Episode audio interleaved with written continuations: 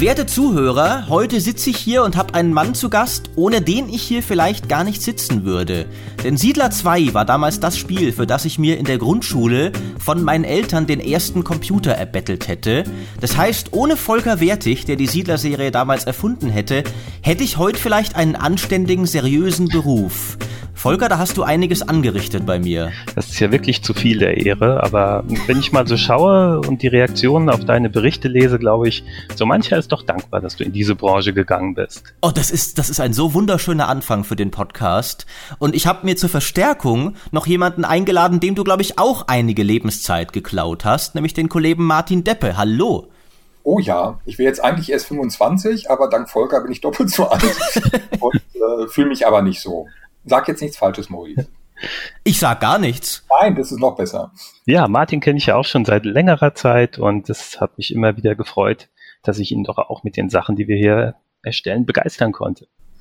Das ist alles viel zu liebenswürdig hier. Ich bin das gar nicht gewohnt. Sonst habe ich meine unverschämten Mitpodcaster Micha und Dimi hier. Äh, und jetzt haben, sind wir hier eine wunderbar äh, einträchtige Runde.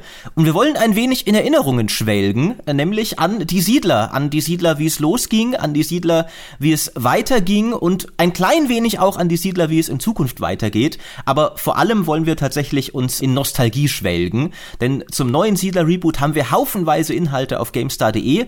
Deswegen wollen wir das gar nicht nicht alles wiedercoin. Und mich würde einfach mal ganz am Anfang interessieren, Volker, du hast das erste Siedler, das kam vor 25 Jahren raus.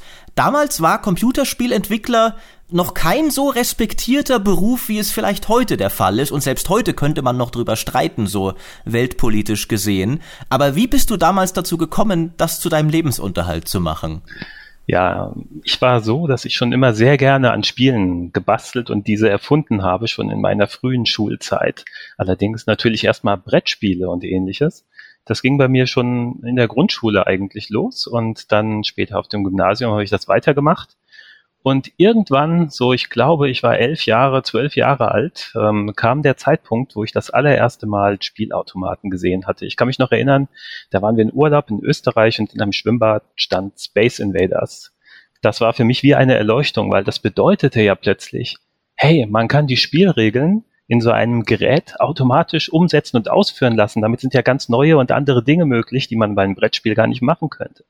Und das hat mich sofort fasziniert und ähm, ich wollte dann unbedingt programmieren lernen habe ähm, das allererste, meine allerersten kleinen Programme, die ich geschrieben habe, es gab auf der Atari 2600 Konsole, weil ein kleines, ein, ein Modul mit dem unglaublichen Arbeitsspeicher von, ich glaube, 65 Byte. Und in dem konnte man kleine Mini-Programme schreiben in so einer Art Basic. Basic ist hier schon fast übertrieben. Und äh, da hatte ich ein paar kleine Testsachen gemacht, aber mit 65 Byte sind die Möglichkeiten doch relativ begrenzt. Ja. Ähm, Was war dein erstes Programm? Oh, das muss ich passen, da bin ich nicht mehr sicher. Ich glaube, als erstes kamen auch sicherlich solche einfachen Schleifen und Textausgaben oder ähnliches, um ähm, einfach zu gucken, wie funktionieren die Befehle. Und ähm, danach hatte ich dann mir den VC20 geholt. Das war schon ein sehr, sehr schönes Gerät. Das war ähnlich wie der C64 schon mit bunter Grafik und ähnlichem, hatte nur die halbe Auflösung, auch wenn er jetzt nicht längst nicht so verbreitet war, waren dort schon sehr viele Dinge möglich. Und ähm, der hatte dann unglaublich schon 3500 Byte Arbeitsspeicher. Also das war ja schon das war ja schon Lichtjahre mehr, da konnte man schon tolle Sachen machen.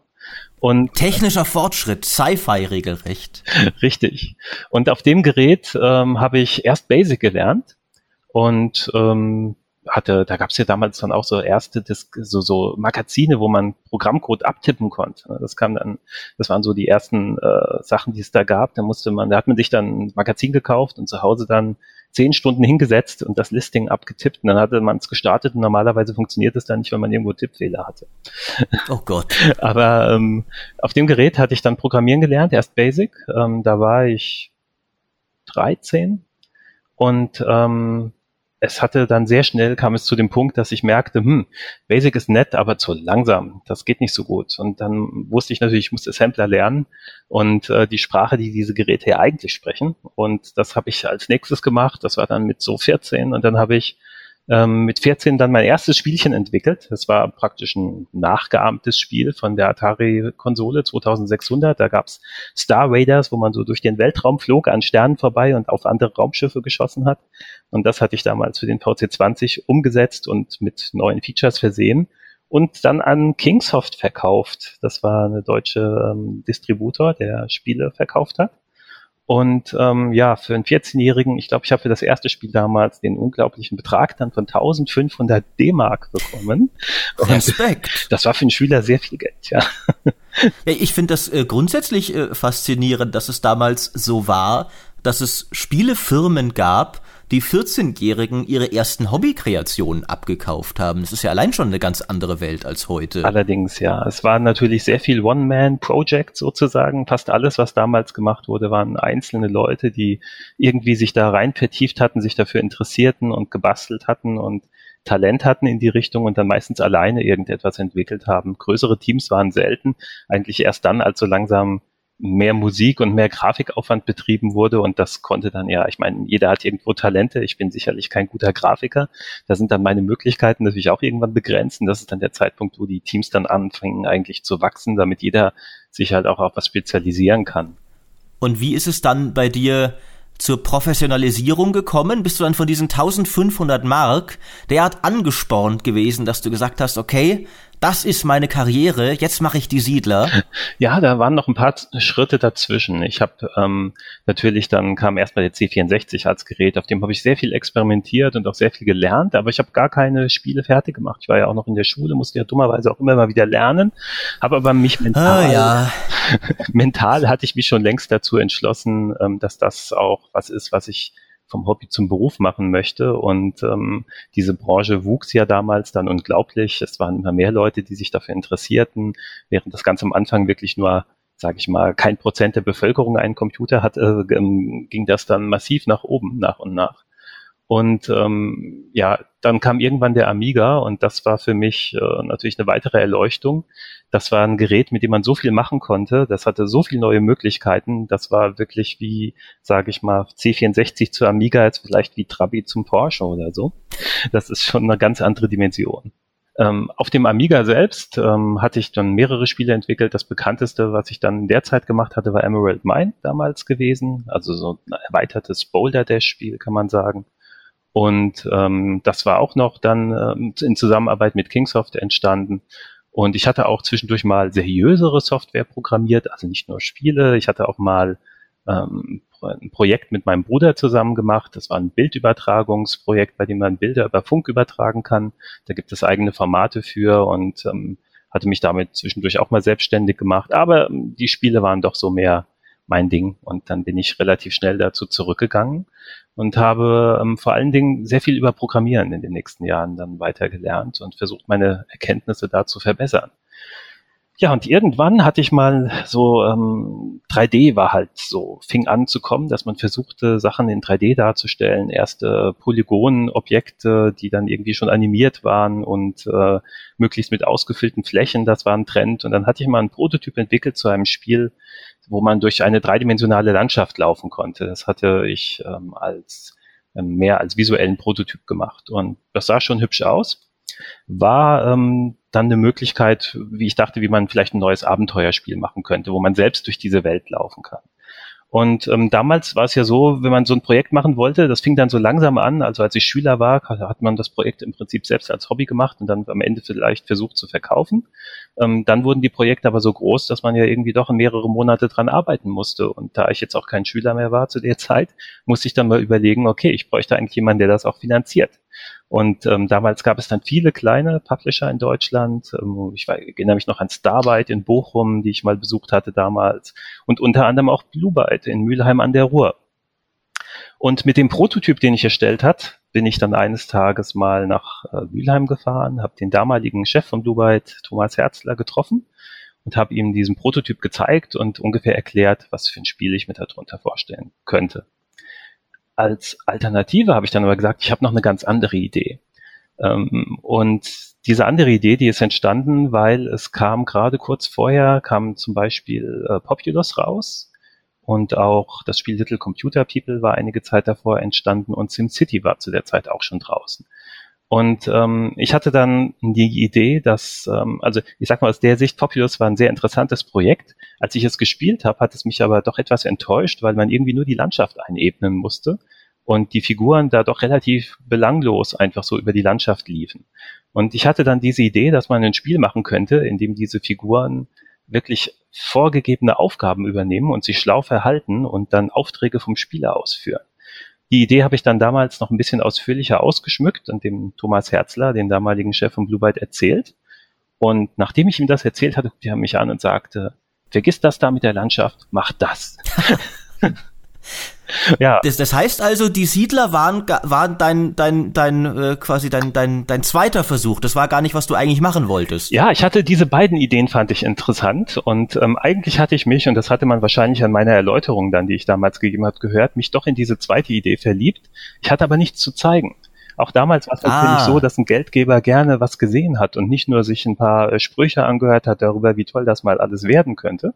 Und insofern wusste ich nicht, inwiefern ich Chancen mit dieser Idee dann überhaupt habe. Ähm, und ja, der Thomas Herzler hatte damals doch, glaube ich, ein gutes Gespür dafür gehabt, dass diese Idee sehr interessant und vielversprechend ist und ähm, hat dann äh, gemeint, das sollte ich machen. Dann haben wir einen Vertrag gemacht für das Projekt über zehn Monate nach den zehn Monaten war ich nicht fertig. Ich habe mich doch, also das war ja, muss man nochmal ganz klar betonen, auch ich war da ja in diesem Bereich dann völlig unerfahren mit einem so großen, vergleichsweise großen Projekt, weil die Spiele, die ich vorher gemacht hatte, das Emerald Mine zum Beispiel, hat etwa vier Monate Entwicklungszeit gehabt, bis fünf vielleicht. Und ähm, das war jetzt eine ganz andere Dimension plötzlich, die ich da machen musste. Ich musste einen umfassenden Wirtschaftskreislauf programmieren, sehr viel Grafik musste rein, ähm, ein Grafiker hat mit am Projekt natürlich gearbeitet. Ich musste eine AI programmieren. Ich musste selbst natürlich alle Fehler suchen. Es gab praktisch kein Debugging. Das Spiel ist noch komplett in Assembler programmiert worden von mir und es gab damals noch kaum sinnvolle Tools, um ja, Fehlersuche zu betreiben. Und ähm, das war dann aufwendiger, als ich dachte. Jedenfalls war ich dann nach zehn Monaten mit der Zwischenversion dann wieder bei Blue Byte und habe dann ähm, gezeigt, was schon da ist.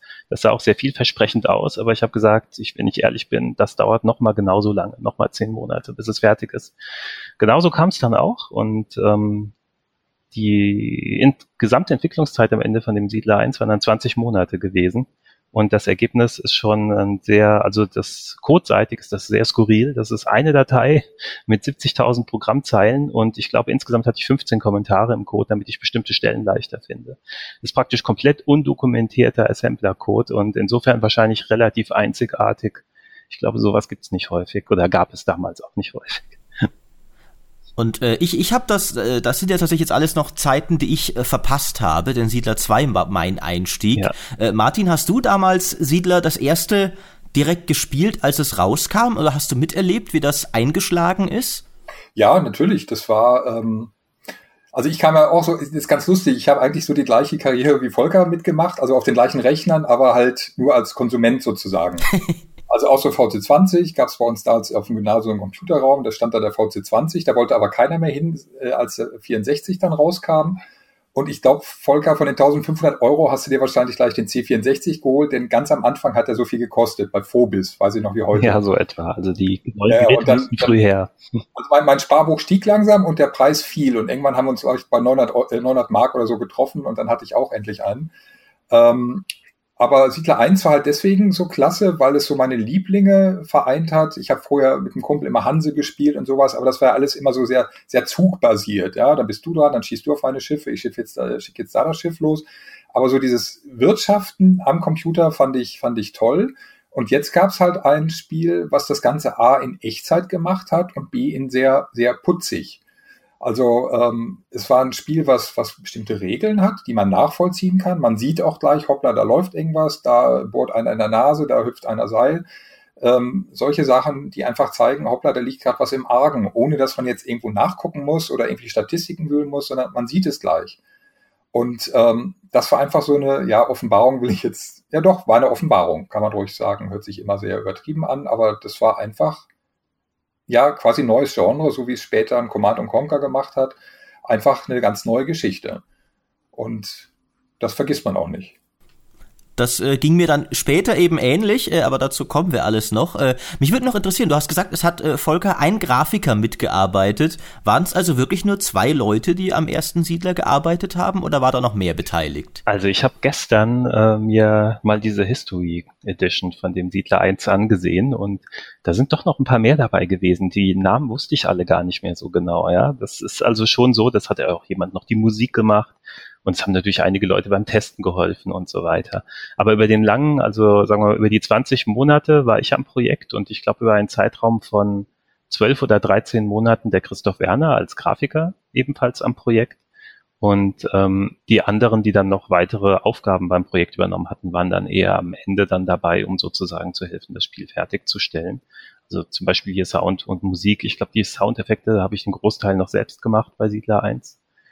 Ähm, und die Anleitung habe ich sogar auch noch selbst geschrieben. Kann ich mich auch noch dran erinnern. Das war ja noch so ein Damals gab es ja überhaupt so noch welche. Richtig, damals gab es die noch und ähm, das war auch durchaus eine Woche Arbeit gewesen nochmal, weil die hat über 100 Seiten. Finde ich, wie gesagt, ist allein schon wieder faszinierend, dass der Chefentwickler damals noch selbst die Anleitung allein geschrieben hat. Äh, wie war das damals? Also, du hast gesagt, du hattest einen, einen Vertrag äh, mit Blue Byte. Hast du dann bei denen ein Büro gekriegt oder ist das, du hast Geld gekriegt und jetzt mach mal zu Hause und schickt es dann irgendwie dem Grafiker per Diskette zu und äh, der macht die Grafik dazu oder ja. wie lief das? Genau, also ich habe dort äh, immer zu Hause gearbeitet. Ich wohne ja in der Gegend von Mainz und ähm, das ist dann schon zwei, drei Autostunden dann von Mülheim entfernt gewesen und bin dann halt ähm, gelegentlich vorbeigefahren, da, wo wir uns getroffen haben. Es war natürlich auch viel Vertrauenssache damals. Das heißt, ähm, ich hätte natürlich auch irgendwie einfach, äh, was weiß ich, meinen Hobbys nachgehen können, gar nicht arbeiten. Das wäre theoretisch eine Zeit lang möglich gewesen. Aber ähm, man hatte natürlich dann schon auch eine Bringschuld, ne, um das dann irgendwie ähm, zu überzeugen. Und ähm, ich wollte das ja auch unheimlich gerne machen. Es war ja nicht so, dass das Geldverdienen da im Vordergrund stand, sondern es war auch wirklich meine Berufung. Ich habe es geliebt, an den Spielen zu arbeiten. Ich habe damals, äh, weiß ich noch, bei dem Siedler 1 mein Wohnzimmer praktisch zum Testlabor umgebaut. Damals hatte ein Publisher noch keine QA-Abteilung. Sowas gab es im Prinzip noch nicht. Also zumindest wüsste ich es nicht, dass es Blue Byte das schon hatte zu der Zeit. Und ähm, dann haben äh, Freunde von mir haben im Wohnzimmer gesessen, da habe ich sieben oder acht Amigas aufgestellt und dann haben die die letzten drei Monate, sind die fast jeden Tag vorbeigekommen und haben das Spiel getestet. Das war also auch rein von, von dem, ja, vom Community-Effekt sozusagen, ähm, war das ein ganz tolles Erlebnis, so ein Spiel zu erstellen. Der Amiga, wenn ich da noch mal kurz ein bisschen aushole, der war sowieso eine ähm, sehr faszinierende Maschine damals, weil ähm, ich kannte ja, ich kam ja vorher vom C64 und ähm, der Amiga hat einen sehr viele neue Möglichkeiten aufgetan, Dinge, die man am Anfang gar nicht verstehen konnte. Also es war so, ich konnte den C64 programmieren, kannte die Kiste in- und auswendig und dachte jetzt, ja, jetzt kaufe ich den nächsten, den Amiga und das wird alles ja irgendwie ähnlich sein und ähm, da komme ich sofort zurecht. Das war mitnichten so. Denn ähm, das sind dann Dinge gewesen, die man aus damaliger Sicht sich gar nicht so ohne weiteres vorstellen konnte. Der Amiga war technisch sehr fortschrittlich, auch vom Betriebssystem und vielen anderen Dingen. Vom C64 kannten wir das nur, dass ähm, Programm natürlich zum Beispiel immer an einer festen Stelle im Speicher sich befindet. Die Vorstellung, dass das irgendwie an jede beliebige geladen werden kann, war damals etwas völlig Revolutionäres und der Amiga konnte das und hat auch einen ganzen Satz an Co-Prozessoren, die alle möglichen Aufgaben übernehmen konnten. Und als ich den Amiga bekommen hatte, war das für mich für die ersten zwei bis drei Monate ein sehr großes Rätsel. Ich dachte einfach, ich kenne mich mit dem vorherigen Gerät, mit C64 ja super aus, da werde ich auch auf dem Amiga sofort zurechtkommen, aber das war überhaupt nicht so. Das war eine neue Lernphase und ähm, ich habe dann irgendwann diese, ja, ich nenne es mal die Amiga-Bibel, das sogenannte Hardware Reference Manual gefunden und das war eine sehr große Hilfe. Danach habe ich dann erst verstanden, wie dieses Gerät eigentlich funktioniert und in den nächsten Monaten ja mir das dann erst erarbeitet. Und alles, alles selbst gelernt eben auch noch. Also ich finde, finde das faszinierend, wie anders die Entwicklung damals war, verglichen mit heute. Ähm, wie war da, äh, Martin? Ich, ich glaube, ich, ich hoffe, ich, ich äh, beleidige dich jetzt nicht, indem ich dich älter oder viel jünger schätze, als du bist, aber damals warst du, glaube ich, noch nicht äh, Spieleredakteur, oder? Äh, oder warst du zu Siedler 1 nee. Zeiten schon? Nee, bei, ich war so zwischen Siedler 2, also bei Siedler 2 habe ich schon so als freier Mitarbeiter bei der PC Player angefangen. Und 3 war tatsächlich, ich glaube, die oder eine meiner ersten Titelgeschichten oh. bei äh, da war ich bei Blue Byte vor Ort, genau. Da habe ich den Volker auch das erste Mal live gesehen, wie er irgendwie vom, vom Bergsteigen kam, von irgendeiner Kletterwand. Hm. Und ähm, genau, wie war denn das? Ja, genau, das war, ich, also wie gesagt, glaube ich, meine erste oder zweite Titelgeschichte und ich habe, glaube ich, für die sogar einen Bonus bekommen, weil ich da besonders hartnäckig war. Ähm, weil ich muss ein bisschen weiter ausholen. Also ich war, wie gesagt, in, in Mülheim vor Ort und es gab damals einen PA-Menschen, den Michael Domke, der leider vor, ich glaube, vor zwei Jahren verstorben ist. Und der war so ein bisschen ähm, ängstlich, weil das gleich aus äh, so einer seiner, seiner frühesten Jobs war, dass Siedler 3 zu kriegerisch rüberkommt. Und jetzt kam ich natürlich von GameStar und äh, Jörg Langer hat mich natürlich vorher noch instruiert und du musst unbedingt was über die Kämpfe und Echtzeit und wie funktioniert denn das? Und das hatte ich so im Nacken und wollte halt partout auch ein bisschen Krieg zeigen, also wie die putzigen Siedler sich da auf die Nase hauen. Du Monster. Ich Monster, genau. Okay. Und Michael Dunke war aber jemand, der schon zusammengezuckt ist, als ich einen Screenshot machen wollte von einer Landschaft, wo alles total friedlich ist, aber in irgendeiner Ecke war so als Deko-Element ein Grab dargestellt, also ein Steinkreuz auf so einem kleinen Sandhügel. Und das war ihm schon zu brutal. Und ähm, ich hatte natürlich so, ich, ich war so quasi zwischen Hammer und Amboss wollte das unbedingt mit nach Hause bringen, weil es mich auch persönlich interessiert hat, aber auf der anderen Seite den Michael Domke jetzt auch nicht allzu sehr quälen. Ähm, Im Endeffekt hat es dann so funktioniert, dass ich nach der Präsentation mit dem Michael Domke und dem Thorsten Hess, der war, glaube ich, damals, Volker, korrigiere mich, der war irgendwie Grafiker und ja, genau. Leiter in Personalunion. Projektleitung oder so hat er auch Organisation mitgemacht, aber vor allem ja. Grafik, ja irgendwie tausend Sachen. Und der hat mich dann zusammen mit dem Michael dann noch netterweise zum, zum Düsseldorfer Flughafen gef äh, gefahren. Dann hat irgendwie der Ticketautomaten gesponnen, wie auch immer. Ähm, irgendwie meine Kreditkarte wurde eingezogen, irgendwie so ganz dramatische Sachen. Und dann hat aber das alles funktioniert. Wir hatten auch noch genug Zeit bis zum Flug. Und dann habe ich den beiden einen Pilz ausgegangen, äh, ausgegeben. Der Kollege, ein Pilz in Düsseldorf ist natürlich auch ein bisschen gefährlich, aber ich bin absolut kein Altbiertrinker. Jedenfalls musste Michael Domke daraufhin irgendwann mal aufs Klo und ich habe den Thorsten Hess dann so zugequatscht, dass er gesagt hat, pass mal auf, ich schicke dir morgen so ein paar Screenshots mit einer Burg und so weiter. Das sagen wir dem Michael jetzt einfach nicht, das klappt schon. Das ist ein ganz billiger Trick. Mit Alkohol hast du dir deine Screenshots gesichert. Ich brauchte die, die Bilder. Und ähm, der hat auch Wort gehalten. Am nächsten Tag bekam ich dann irgendwelche Screenshots und habe das dann einbauen können. Und Jörg war so begeistert, dass ich für diese Titelgeschichte auch einen Bonus bekommen habe, weil die natürlich auch total toll geschrieben war. Und die natürlich erhielt, die erst viel später erfunden wurden. Und es, es hat auch wirklich Spaß gemacht. Also einfach mal dieses Hinterhersein hinter irgendwelchen Zusatzinformationen noch, auch wenn der Pressemensch ähm, im Dreieck springt äh, das trotzdem irgendwie hinzubekommen, das, das hat wirklich, wirklich auch Spaß gemacht dann. Also wenn sich das am Schluss alles lohnt, ist alles super. Wenn es in die Hose gegangen wäre, wäre das halt eine traurige Geschichte gewesen, aber aber so schau mal, was für eine Ironie hier, allein auf die Idee zu kommen, dass Siedler zu kriegerisch sein könnte, wenn man so mal sieht, was auf dem Softwaremarkt sonst alles noch existiert. Ne?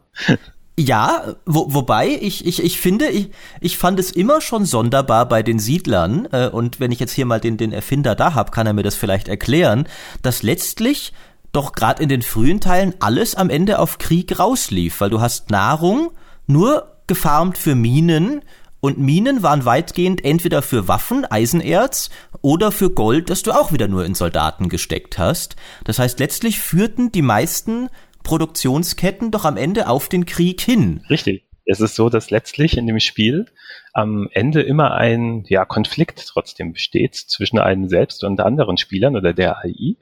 Und ähm, deshalb führt die Wirtschaft am Ende auch dahin. Nur die Wirtschaft ist natürlich so detailliert und umfangreich, dass man sich sehr viel mehr mit den Produktionsketten beschäftigt und eigentlich der Militärschlag, den man dann oft am Ende ausführt, nur noch eine Folge ist von der guten Wirtschaft, die man aufgebaut hat. Also er nimmt nicht den großen Teil des Spiels ein, letztlich führt es aber zum Konflikt, das ist richtig. Das stimmt. Und so züchtest du ja Leute wie Martin heran, die unter dem, ja, unter dem, Martin, genau. unter dem Äußeren eines friedvollen Aufbauspielers Leute abfüllen, um Kriegsbilder zu kriegen. Genau. so, so, hat das, so hat das funktioniert. Nein, aber also ich verstehe ja durchaus diese Bedenken. Ja, wenn du irgendwie zehn Bilder hast oder acht Seiten, wie auch immer, und davon sind vier Seiten ähm, Kampfbilder, weil die halt auch sonst keiner hatte, ähm, kann natürlich sehr schnell der Eindruck entstehen, hoppla, jetzt wird es aber plötzlich wirklich kriegerischer. ich meine, es ging ja wirklich darum, dass es Burgen gab, wo die Leute oben auf den Türmen standen und runter geguckt haben und davor gab es die Schlägerei. Das war ja schon deutlich detaillierter. Also ich kann diese Sorge durchaus verstehen und ich habe mich ja da als Pazifist ausgegeben, habe gesagt, naja, so zwei, drei Bilder wären ja ganz schön. Aber die sind natürlich dann auch groß im Heft gelandet, weil die halt wirklich ja exklusiv waren. Die habe ich bekommen und sonst keiner. Und ähm, dann zeigt man die natürlich ganz stolz und da muss man halt immer gucken, hoppla, hoffentlich entsteht kein falscher, kein falscher Eindruck vom Spiel. Mhm. Ja, aber es hat ja funktioniert, die Leute haben es gekauft und ähm, das Hauptproblem war, glaube ich, eher, dass die Wege weggefallen sind damals. Ähm, da, dazu kommen wir auch noch. Äh, genau. was, was ich nur daran ist noch äh, äh, festhaltenswert fand, du hast eben gesagt, Siedler 3, das war die Titelgeschichte der GameStar. Das ja. heißt, diese Serie ist ich, äh, ich, glaube ja auch schon mit dem ersten Teil, die ist einfach ziemlich eingeschlagen und hat sich recht rasant äh, zu einer deutschen Institution regelrecht auf dem Spielemarkt hochgearbeitet. Wie habt ihr denn diesen Erfolg so erlebt, also so nach dem Release von Siedler 1, Volker zum einen für dich als Entwickler und Martin zum anderen, du hast es eben als Fan und dann auch als Journalist miterlebt. Äh, wie meteorhaft war denn der Aufstieg der Siedler? Also hat man da von Anfang an gewusst, okay, hier kommt ein Hit auf den Markt, hatten wir davor schon Previews, weiß jeder, oder war das erstmal so ein kleiner Überraschungshit, der dann Fahrt aufgenommen hat? Ja, es war schon eine ziemliche Überraschung, weil ähm, das gab ja damals keine großen, sage ich mal, Indikatoren, wie der Markt eigentlich auf das Spiel reagieren würde. Das wurde halt produziert, in den Laden gestellt, dann hat man geguckt, wie oft es sich verkauft. Klar wurden Tests gemacht und höhere Testwertungen waren natürlich schon mal gut als weniger hohe Testwertungen, aber ähm, trotzdem ist es so, dass das nicht vorhersehbar war. Also ich kenne jetzt äh, nicht exakt die Daten, aber zumindest vom Hörensagen ähm, war es so, dass der Thomas Herzler damals meinte, ähm, dass ich glaube, dass Siedler mehr als doppelt so viel verkauft hatte wie sein anderes bestes Produkt, ähm, der, ich glaube, das war aus der Battle Isle-Reihe gewesen. Das heißt also, die Verkaufszahlen waren für ähm, die Blue Byte-Verhältnisse enorm, auch wenn jetzt kein der Auslandsvertrieb sicherlich noch in den Kinderschuhen steckte und insbesondere in den USA fast überhaupt keine Marketingmaßnahmen möglich waren für einen deutschen Publisher. Dennoch war es so, dass die Zahlen halt schon hervorragend waren und ähm, mich hat natürlich vor allem auch die sehr hohen Testwertungen gefreut. Wir hatten ähm, alle Wertungen, glaube ich, über 80. Wir hatten auch viele Wertungen über 90 gehabt, damals bei Siedler 1 schon. Und ähm, das kam wirklich, es wurde sehr, sehr gut aufgenommen. Es ähm, war halt sehr eigen, es war äh, einzigartig vom Spiel her. Es gab sowas noch nicht genauso. Es war nicht irgendwie ähm, was, was schon jemand anderes vorher so entwickelt hatte und das ähm, wurde mit großem Zuspruch aufgenommen. Ja, Martin kann dazu vielleicht, äh, Siedler 1 war ja vor seiner, sag ich mal, Redakteurszeit, aber vielleicht aus der Sicht des Spielers, wenn du es damals gesehen hast, was ergänzen. Ja, das, das, das Faszinierende bei Siedlern ist eigentlich, dass es auf der einen Seite komplex ist, aber auf der anderen Seite absolut nachvollziehbar. Ja, jeder kapiert, okay, wenn ich irgendwas bauen will, brauche ich Bretter, für Bretter brauche ich Holz. Also brauche ich einen Holzfäller und ein Sägewerk und ich brauche jemanden, der vielleicht dafür sorgt, dass die Bäume auch wieder nachwachsen.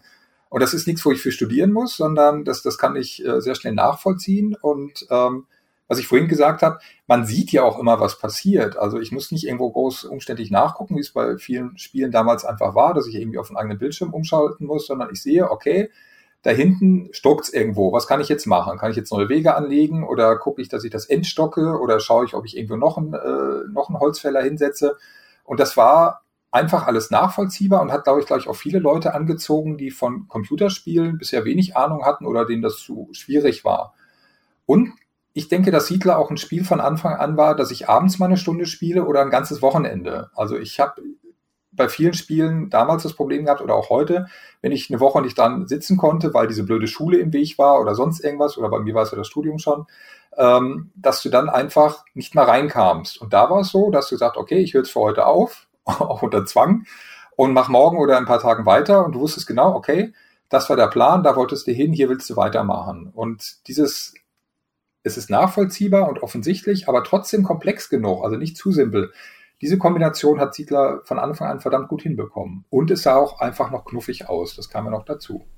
Das stimmt. Ja. Äh, es war schön, schön zu beobachten. Und äh, die Einfachheit ist, ist für mich auch was, was glaube ich, wir hatten das, glaube ich, Martin, sogar schon in unserem Anno-Podcast, wo wir auch darüber geredet haben, äh, dass das für mich auch immer eine der Sachen war, die ich an den Zukunftsannos nicht mehr so schön fand, weil ich weiß, wie ein Baumstamm äh, zu einem Säge, äh, zu, einem, zu einem Holzbrett verarbeitet wird und dann verbaut wird. Ich habe keine Ahnung, wie im Jahr äh, 2070 Bauxit entsteht, um daraus Hochhäuser zu bauen. Äh, das heißt, die Produktionsketten sind plötzlich viel weniger nachvollziehbar und Siedler hatte halt genau dieses Intuitive, dass das, äh, das sehr, sehr einfach sehr sinnvoll war. Du musstest, Volker hat im Grunde so eine tolle hundertseitige Anleitung umsonst geschrieben, weil es mehr oder weniger sich ja selbst erklärt, du brauchst Holz, wo kriegst du es wohl her in einem mittelalterlichen Dorf? Das ähm, Setting hat, ist schon ganz bewusst natürlich gewählt worden. Ja, ähm, umso neuzeitlicher man wird, umso moderner oder sogar in die Zukunft gehend, umso schwieriger ist es natürlich auch diese Abläufe nachvollziehen zu können. Und ähm, wenn wir das, man kann ja ganz einfache andere Beispiele nehmen, nehmen wir Civilization. Da verstehe ich natürlich, das Rad zu erfinden oder Mathematik oder ähnliches. Darunter kann man sich sehr gut was vorstellen. Ähm, wenn man dann aber Alpha Centauri sieht und dann irgendwie Lasertechnologie Typ 3 oder so, da wird das schon ein bisschen schwieriger. Und Stimmt. das ist halt natürlich eine Stärke, die bei dem What You See is What You Get, äh, was in dem Spiel sehr wichtig ist, dass halt alles gezeigt wird, alles visualisiert wird. Da ist halt das Mittelalter super für geeignet. Jetzt, äh, äh, was mich auch noch interessieren würde, ähm, es äh, Siedler war ja dann in Deutschland sehr erfolgreich, äh, kam dann auch nach Amerika und wurde aus irgendeinem Grund unter dem Namen Surf City Life is Feudal veröffentlicht. Ich kenne den war, Grund. Du warst, warst du da irgendwie dran beteiligt, Volker, oder war das komplett außer, außerhalb deiner, deiner Hände? Außerhalb meiner Hände. Ähm, das ist natürlich so, dass Blue Byte das Spiel, wenn es geht, auch in den USA verkaufen wollte. In den USA zu verkaufen war damals extrem schwierig. Die ähm, Händler mürsten da, soweit ich das ähm, in Erinnerung habe, praktisch Regalfläche mieten und bezahlen, damit die Spiele in die Läden kommen. Also man musste praktisch äh, Kosten investieren, um überhaupt ein Spiel verkaufen zu können dort. Und ähm, der Name, die Namensänderung, die beruht darauf, dass die Partner in den USA, die dann mit Dubai zusammengearbeitet haben, gesagt haben, ja, es ist Settlers, können wir das hier in den USA auf gar keinen Fall nennen. Da denkt ja jeder an die Wagentrecks der Siedler, die da in den Westen gezogen sind und erwartet ein Cowboy- und Indianerspiel. Das geht überhaupt nicht. Das, oh, muss bei uns, das muss bei uns anders heißen. So war damals die Namensänderung entstanden. Aber ich finde, ich finde diesen Namen absolut unsäglich. Ich meine, die Assoziation, das ist schlau eigentlich, weil äh, die, die amerikanische Siedler, das, die haben eine, eine klare Assoziation mit dem Wort. Ich finde nur Surf City, der Surf ist ja der Leibeigene, der eigentlich ein ziemlich elendes Leben führt. Und das war ja nie die Siedler. Deine Träger, die waren ja glücklich, in, in deiner Siedlung zu arbeiten. Der Geologe hat immer Yippie gerufen, wenn er, wenn er äh, Gold gefunden hat und sowas. Das war ja eigentlich ein sehr farbenfrohes und auch fröhliches Spiel, wo die Leute Spaß an am Siedeln hatten, während Surf City auch noch mit dem Untertitel Life is Feudal so voll dieses betont, das sind mehr oder weniger deine Sklaven, die hier für dich schuften. Ich das glaub, vermittelt das überhaupt nicht die Stimmung. Das war eine sehr unsägliche Idee, glaube ich, den Namen dort anders zu wählen. Er ist aber mittlerweile, glaube ich, auch ausgestorben. Selbst alle in den USA reden mittlerweile von Settlers One, wenn sie sozusagen an das alte erste Siedler denken. Das heißt, du kannst die, du hast die Assoziation verändert der Leute dort. Niemand denkt mehr an Wagentrecks, jetzt denken sie an mittelalterliche Träger, die Yippie schreien. Hoffentlich. Äh, aber hat's denn funktioniert? War's, war das erste Siedler in den USA irgendwie erfolgreich? Ähm, also soweit ich die Zahlen kenne von den USA, ist es dort schon erwähnenswert verkauft worden, aber natürlich längst nicht so gut wie hier in Deutschland. Mhm. Man muss sich auch vorstellen, dass so ein Partner-Publishing-Deal, da, da Blue Byte dort nicht selbst vertreiben konnte damals, natürlich auch längst nicht so attraktiv ist. Das heißt also, das äh, war für Blue Byte insgesamt auch nur so ein kleines Sahnehäubchen, dann überhaupt das Spiel dort ein bisschen bekannt zu machen, um vielleicht dann später für Nachfolger den Boden zu bereiten, so ungefähr. Aber ähm, es hat auf jeden Fall auch Fans. Ich meine, wir kommen ja noch später zur Neuzeit. Wir sehen mittlerweile, dass die Serie Fans überall auf der Welt hat. Darf ich mal ganz kurz fragen, der diese Surf City sich ausgedacht hat bei Blue Byte, ist der auch für Echemedian Dynasty statt Schleichfahrt verantwortlich? Ich bin. ich weiß ja nicht mal, ob ich es richtig ausgesprochen habe. Ich habe ehrlich ich gesagt den Namen auch mal so Ahnung, wer den Namen in, festgelegt hat. Ich vermute aber, dass es der US-Partner war, in dem Falle bei Siedler dass das Surf City von dem Publishing-Partner aus den USA war. Ich weiß den Namen ehrlich gesagt nicht mehr nach 25 Jahren, wie es immer hieß. ähm, aber ich vermute deshalb, dass diese Namensänderung nicht in Zusammenhang steht. Das, äh, es gibt halt oft die, die komischsten Sachen. Also mir, mir wurde mal auch erzählt, dass, äh, das hat mir der, der Sven Winke von Larian erzählt, Divine Divinity ist ja auch einer der dümmsten Namen, den ein Spiel eigentlich je haben kann. Und es kam anscheinend daher, dass der Publisher damals ein Spiel mit Alliteration im Namen gerade veröffentlicht hatte. Ich glaube, es war Sutton Strike oder irgendwas in der Art. Und dann der Meinung war, das hilft tatsächlich Verkaufszahlen. Aha, Deswegen musste das Spiel dann Divine Divinity heißen, also göttliche Göttlichkeit. Ja, ja, ich war live dabei. Tatsächlich? ja. Oh Gott. Das klingt ja wie Deutsche Demokratische Republik. Deswegen hatte CDV auch den Spitznamen Tits and Tanks. Da hat es dann auch noch funktioniert. Wegen Lula und und so weiter. Und intern war der Spitzname Tits and Tanks. Sehr gut. Äh, und die Bouncing Boobs, die auf der Lula 3D-Packung waren. Das war auch nochmal. Das war eigentlich eine Firma von Alliterationen. ja, es hat ihnen nicht immer zum Vorteil gereicht, dann äh, letztlich. Ähm, aber dann äh, zu, zurück zu den Siedlern. Jetzt, jetzt standest du also da, äh, junger Entwickler, mehr oder weniger dein erstes richtig großes Spiel und es war gleich ein Riesenerfolg. Und heutzutage würde man eigentlich sagen, jetzt machst du jedes Jahr ein neues Siedler. Ähm, aber stattdessen hast du, warst du an Siedler 2 gar nicht beteiligt. Wie kam das? Das ist richtig. Man muss jetzt ja bedenken, aus heutiger Sicht guckt man jetzt zurück und sieht dann, aha, da ist eine Marke entstanden, die wurde jetzt bekannt und ähm, das wäre ja eigentlich die logische Konsequenz. Aus damaliger Sicht, es gab bei fast keinem Spiel Spielereien. Das war noch unüblich. Es gab bei sicherlich ein paar Spielen schon Nachfolger, das gab es schon mal. Aber das war nicht die klassische Variante und wir wussten ja auch nicht, wie der Markt ist und wie der sich dann sozusagen entwickelt. Ich bin davon ausgegangen, gut, das war eine super stressige Phase, also ähm, gerade so eine Masterphase auch bei Siedler 1, die war schon sehr anstrengend. Ähm, ich habe dann erstmal ein paar Monate Auszeit genommen, um mich davon wieder zu erholen, was dann bei Siedler 3, da kommen wir später zu, da war die Masterphase nochmal deutlich wilder. Ähm, und äh, dann habe ich ähm, einfach danach begonnen, wieder ein neues Spiel zu entwickeln und ähm, ob das auch wieder ein Erfolg wird oder nicht, das war mir nicht so äh, klar. Darüber habe ich mir gar nicht so viel Gedanken gemacht. Ich habe mir in erster Linie Gedanken gemacht, was möchte ich eigentlich als nächstes für ein Spiel machen. Es ging gar nicht so sehr darum, den Erfolg unbedingt zu wiederholen. Ich bin sozusagen gar nicht unbedingt auf die Idee gekommen, jetzt das Siedler 2 zu machen. Ich hatte auch, äh, glaube ich, eine Zeit lang gar nicht gewusst, dass Blue Byte ein Siedler 2 entwickelt. Ah, okay. Das heißt, das ist eine interne Entwicklung ja auch gewesen. Und ähm, ich wurde, wenn ich mich recht erinnere, damals von dem Chef von Blue White, von Thomas Herzler damaliger Zeit, auf ein Siedler 2 erstmal gar nicht angesprochen. Das hatte sich erst später, kurz vor der Fertigstellung von Siedler 2 ergeben, dass er dann auf mich äh, zukam und sagte, er würde gerne einen weiteren Nachfolger für das Spiel machen. Und ich war dann mitten in einem anderen Projekt, das ich noch ähm, jetzt selbst entwickelt hatte und wir haben uns dann ähm, wieder zusammengefunden und haben uns dann entschlossen, dass ich dieses andere Projekt einstelle. Und das war auch ein Strategiespiel. Ich konnte zum Glück die Codebasis dann direkt für einen Siedler 3 dann verwenden. Also es, ähm, es war ein Spiel in einem Piratensetting gewesen, was durchaus Gemeinsamkeiten auch mit der Siedlerausrichtung hat, das jetzt leider dann nie die, das, die, das Licht der Welt erblickt mhm. hat. Ähm, aber das wurde dann als Basis dafür genommen. Und Siedler 2 war natürlich nochmal deutlich erfolgreicher als Siedler 1. Der Markt war mittlerweile auch größer geworden.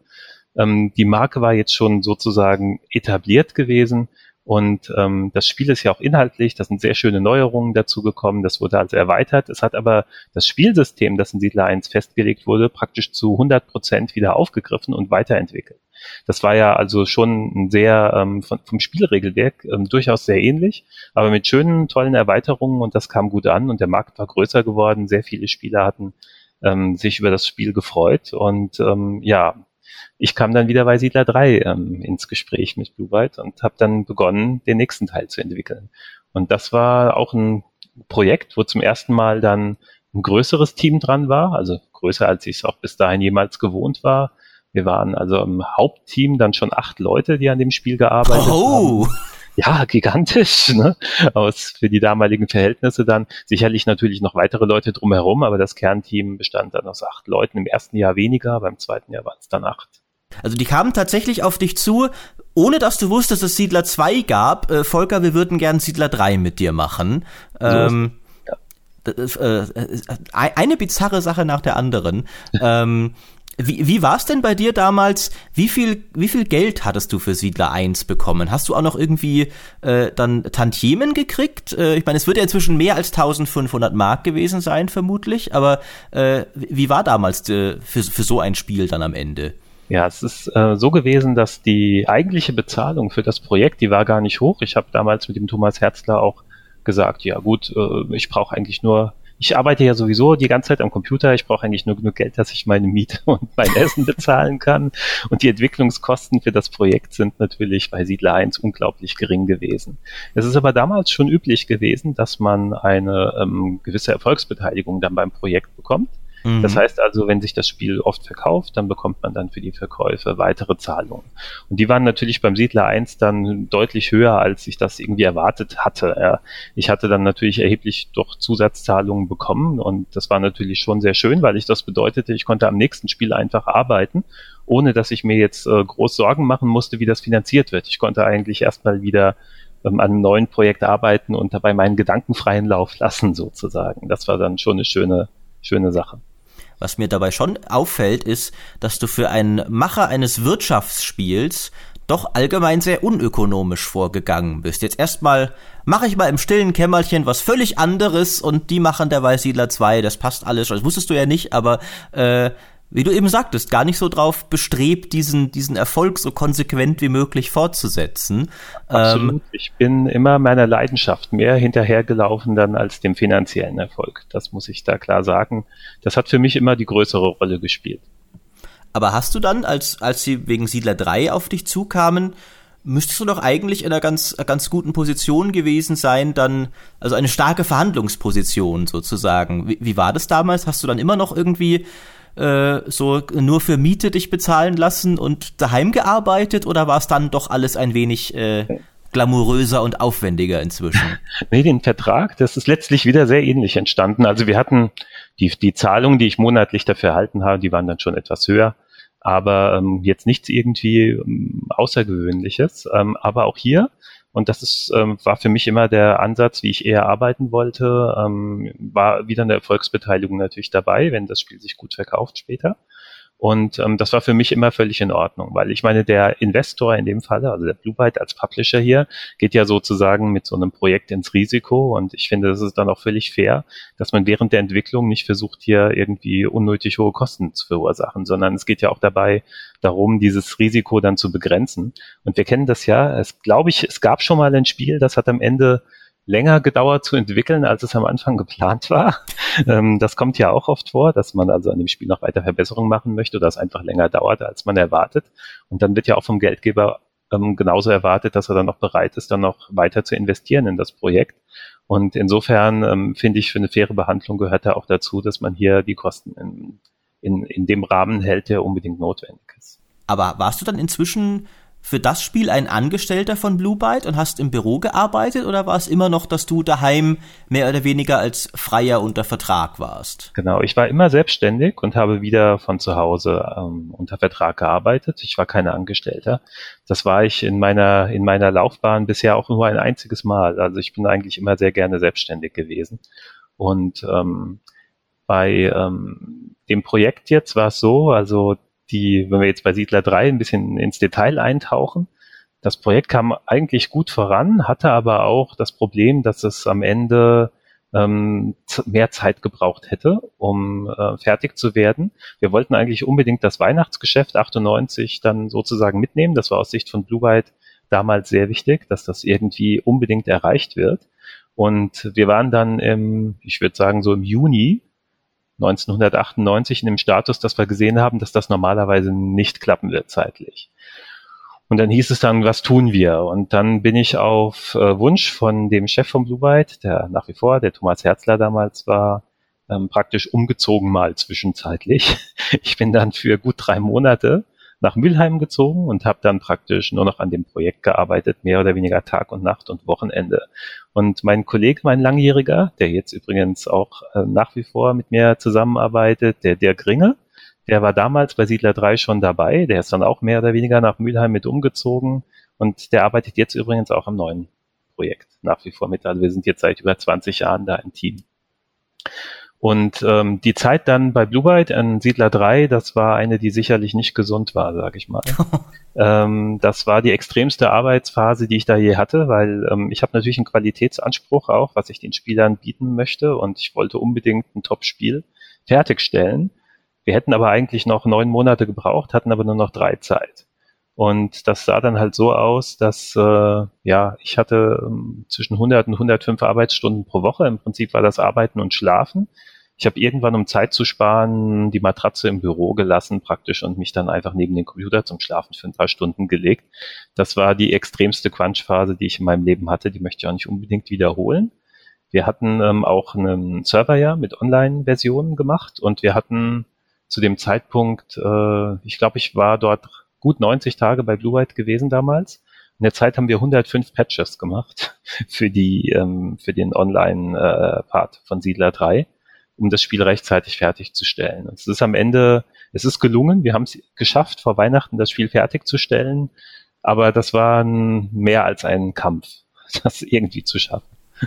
Ähm, und äh, äh, das Siedler 3 war ja dann doch äh, im Gegensatz zu Siedler 2 sehr anders in vielerlei Hinsicht. Äh, wie war das denn, Martin, bei dir, als du das zum ersten Mal gesehen hast? Was hast du davon gehalten, dass man plötzlich Einheiten frei steuern kann, dafür keine Straßen mehr selbst legen kann?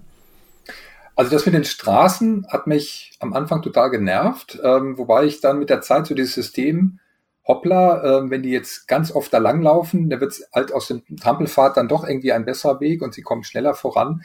Ähm, fand ich das ganz, ganz, ganz putzig und als, ja, so als Echtzeitstratege fand ich natürlich dieses direkte Steuern der Truppen ähm, dann spannender als vorher dieses, dieses indirekte.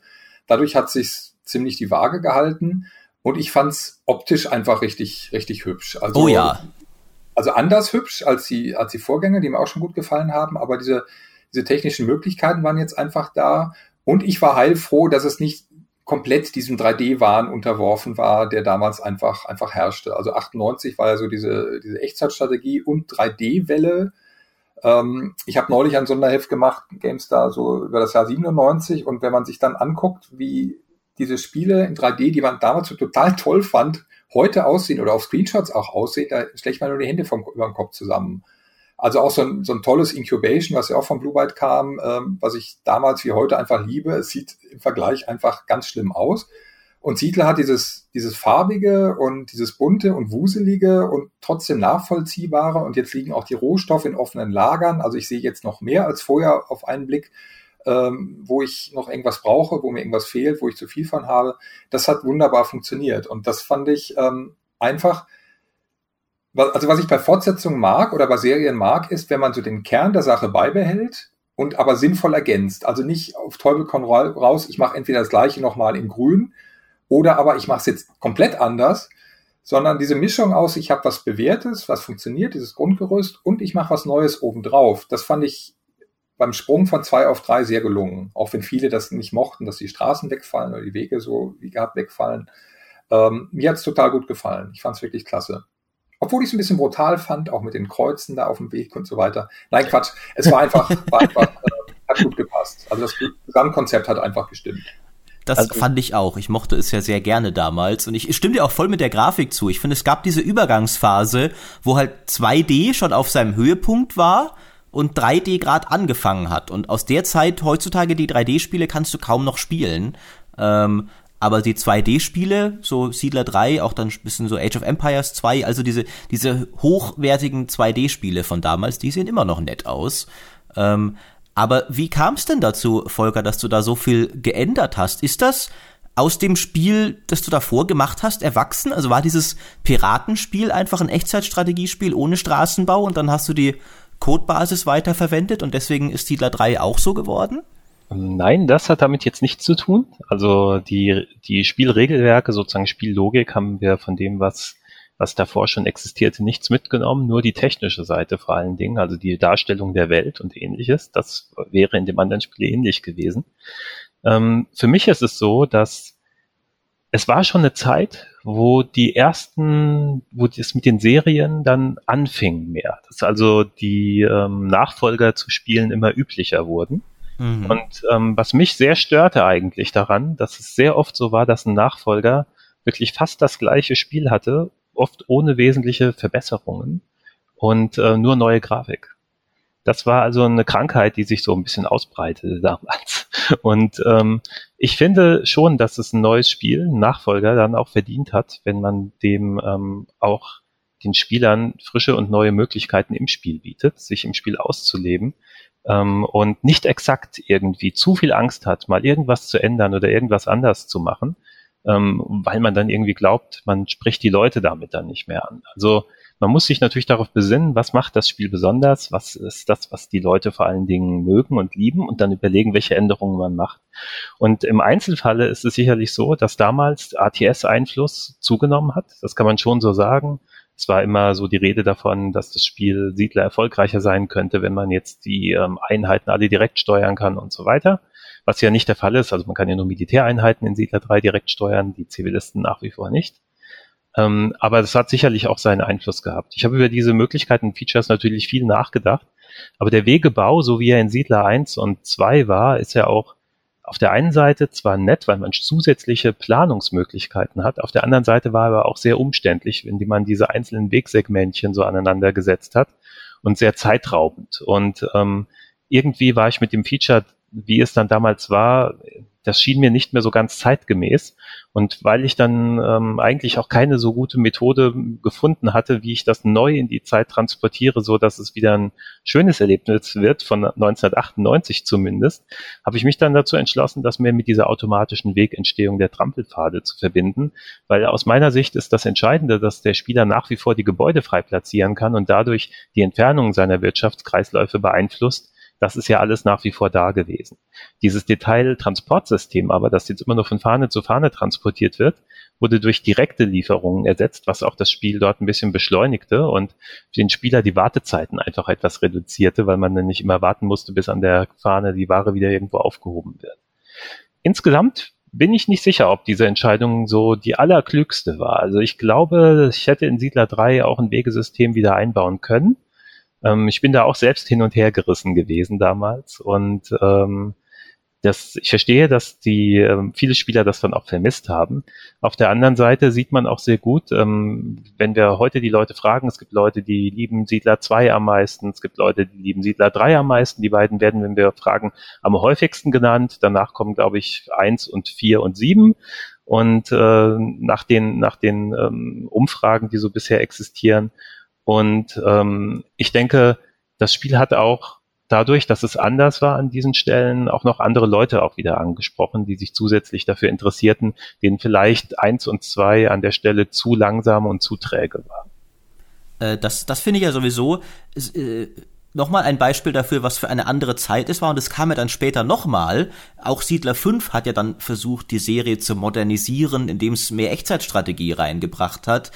Heutzutage ist die Echtzeitstrategie komplett tot und es ist die Aufbaustrategie, der es eigentlich noch relativ gut geht. Ne? Es gibt ein neues Ziele, es gibt ein neues Anno, es gibt äh, Indie-Sachen wie, wie Banished, wie Northgard, wie Frostpunk. Äh, wir hatten Echtzeitstrategie irgendwie alle hoffen so ein bisschen auf Age of Empires 4, aber heutzutage käme niemand mehr auf die Idee zu sagen, was weiß ich irgendwie, ja was, was einem Banished noch gefehlt hat, um ein echter Steam-Hit zu werden, ist ein Echtzeit-Kampfpart. Äh, aber damals war es noch umgekehrt. Damals war Echtzeitstrategie noch was und man hat sich gedacht, ja, mit bisschen mehr direkter Action könnten auch diese komischen Aufbauspiele noch erfolgreicher werden. Richtig, das ist durchaus ein Trend, der damals da war. Und wir sind dem zum Glück nicht, ähm, zumindest jetzt in dem Siedler 3 irgendwie, sage ich mal so, hinterhergelaufen, dass man keinen Siedler mehr erkennen konnte, sondern im Gegenteil, das Herz von dem Spiel ist ein ganz klarer Siedlerspiel. Aber in, der, in den Jahren danach hat das dann immer wieder noch weiter sicherlich auch eine Rolle gespielt. Und ähm, ja, ich denke, man muss halt hier wieder sich darauf besinnen, was eigentlich die Stärken dieses Spiels sind. Und das ist halt eine einzigartige Kombination einiger Elemente. Und ähm, das macht das Siedlerspiel halt einzigartig. Und wenn man sich davon zu weit entfernt, diese DNA, nenne ich es mal, zu sehr verletzt, dann hat man irgendwann auch etwas, was nicht mehr so wirklich zu der Reihe passt. Martin, du hast dann, glaube ich, Siedler 3 getestet, als es rauskam. Weißt du noch, was du gegeben hast? Oh, das war irgendwas verflixt Hohes. Also entweder nah oder über die 90. Ich müsste jetzt kurz nachschauen, aber ich war jedenfalls sehr hoch und musste das auch so ein bisschen durchsetzen, weil dann ja so ein gewisses Misstrauen immer herrscht, wenn einer mit so einer total hohen Wertung ankommt. Aber ich hab's, hab's durchgeboxt, bin ich ziemlich sicher. Ja, ja. Also es war, muss irgendwie irgendwas zwischen 88 und 91 sein, würde ich jetzt mal aus dem Bauch raus sagen. Ja, also der Schwerpunkt der Wertung hatten wir hoch 80 und wir hatten auch einige 90er. Ja, also das war Das war aber auch keine Frage. Das, das Spiel war wirklich, ähm, es, es, es, hat von Anfang an funktioniert, wenn man nicht das große Pech hatte äh, mit den Schweinen. ja, die, die Schweineschmelze. Ja, die Schweinereien da, ähm, wo wir dann auch sehr viele Leserbriefe bekommen haben. Wir hatten, glaube ich, auch sogar den Fall, dass es bei uns mal nicht funktioniert hat, obwohl wir ja nun mal echt keine Raubkopien hatten. Ja. Aber Ey, äh, erzähl das doch nochmal, Volker. Du, du, hast mir da auch erzählt, dass ihr da ein bisschen Probleme hattet mit dem mit der Raubkopie und dem Schutz davor. Äh, ja. Für alle, die nicht wissen, was mit der Schweineschmelze gemeint ist.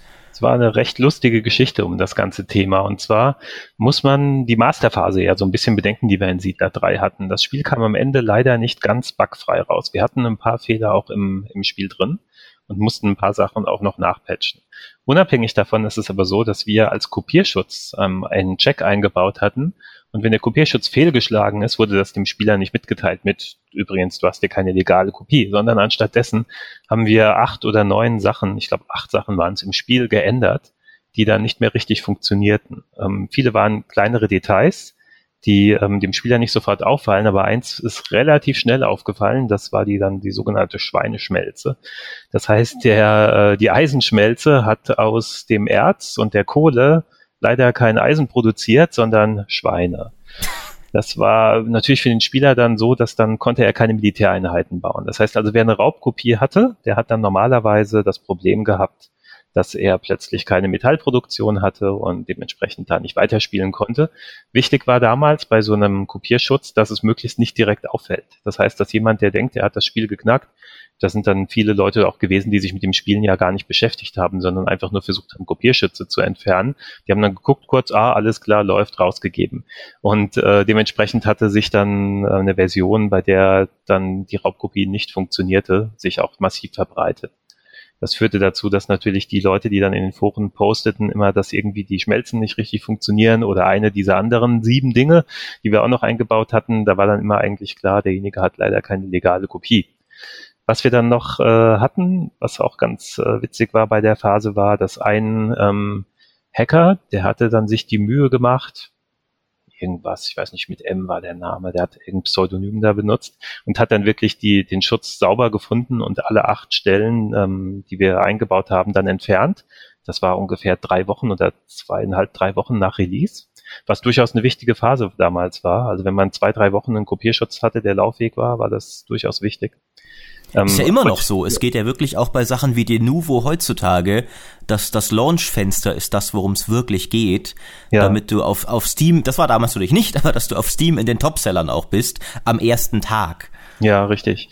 Ich weiß nicht genau, ähm, wie schlimm die Problematik heute ist. Ähm, die Spiele haben ja immer mehr Online-Komponenten jetzt und wenn Online-Komponenten spürbar da sind, dann äh, ist es so, dass, glaube ich, die Attraktivität halt von illegalen Kopien da sehr klein ist. Aber bei den damaligen Spielen hier, wo es ähm, in Siedler gab es zwar einen Online-Modus, um Multiplayer zu spielen, aber ansonsten konnte man das Spiel ja zu mehr oder weniger 100 Prozent dann in der illegalen Kopie spielen. Da hat das schon eine große Rolle gespielt. Und ähm, der Hacker hat sich die Mühe gemacht, den Schutz halt wirklich sauber zu entfernen. Und das hatten wir uns dann nochmal herausgefordert gefühlt und haben den Schutz dann ein bisschen besser versteckt. Das heißt, wir haben den besser verschlüsselt, ähm, so dass er schwerer zu entfernen war und dachten, das würde den schon vor erhebliche Mühen setzen. Es war aber dann so, dass der äh, gleiche sich die Mühe gemacht hat und hat zwei Tage später uns schon unsere Kryptung entfernt und eine eigene neue eingebaut hat, die so aufwendig bereits war, dass wir sofort an der Stelle aufgegeben haben, weil wir gesagt haben, wir wollen lieber Spiele entwickeln. Wenn wir jetzt uns auf diesen Kampf versuchen, beim Kopierschutz weiter einzulassen, da müssen wir richtig Energie reinstecken in das Thema und das wollten wir nicht. Ich habe dabei jetzt übrigens nachgeschlagen, es waren tatsächlich 90, die Martin gegeben hat.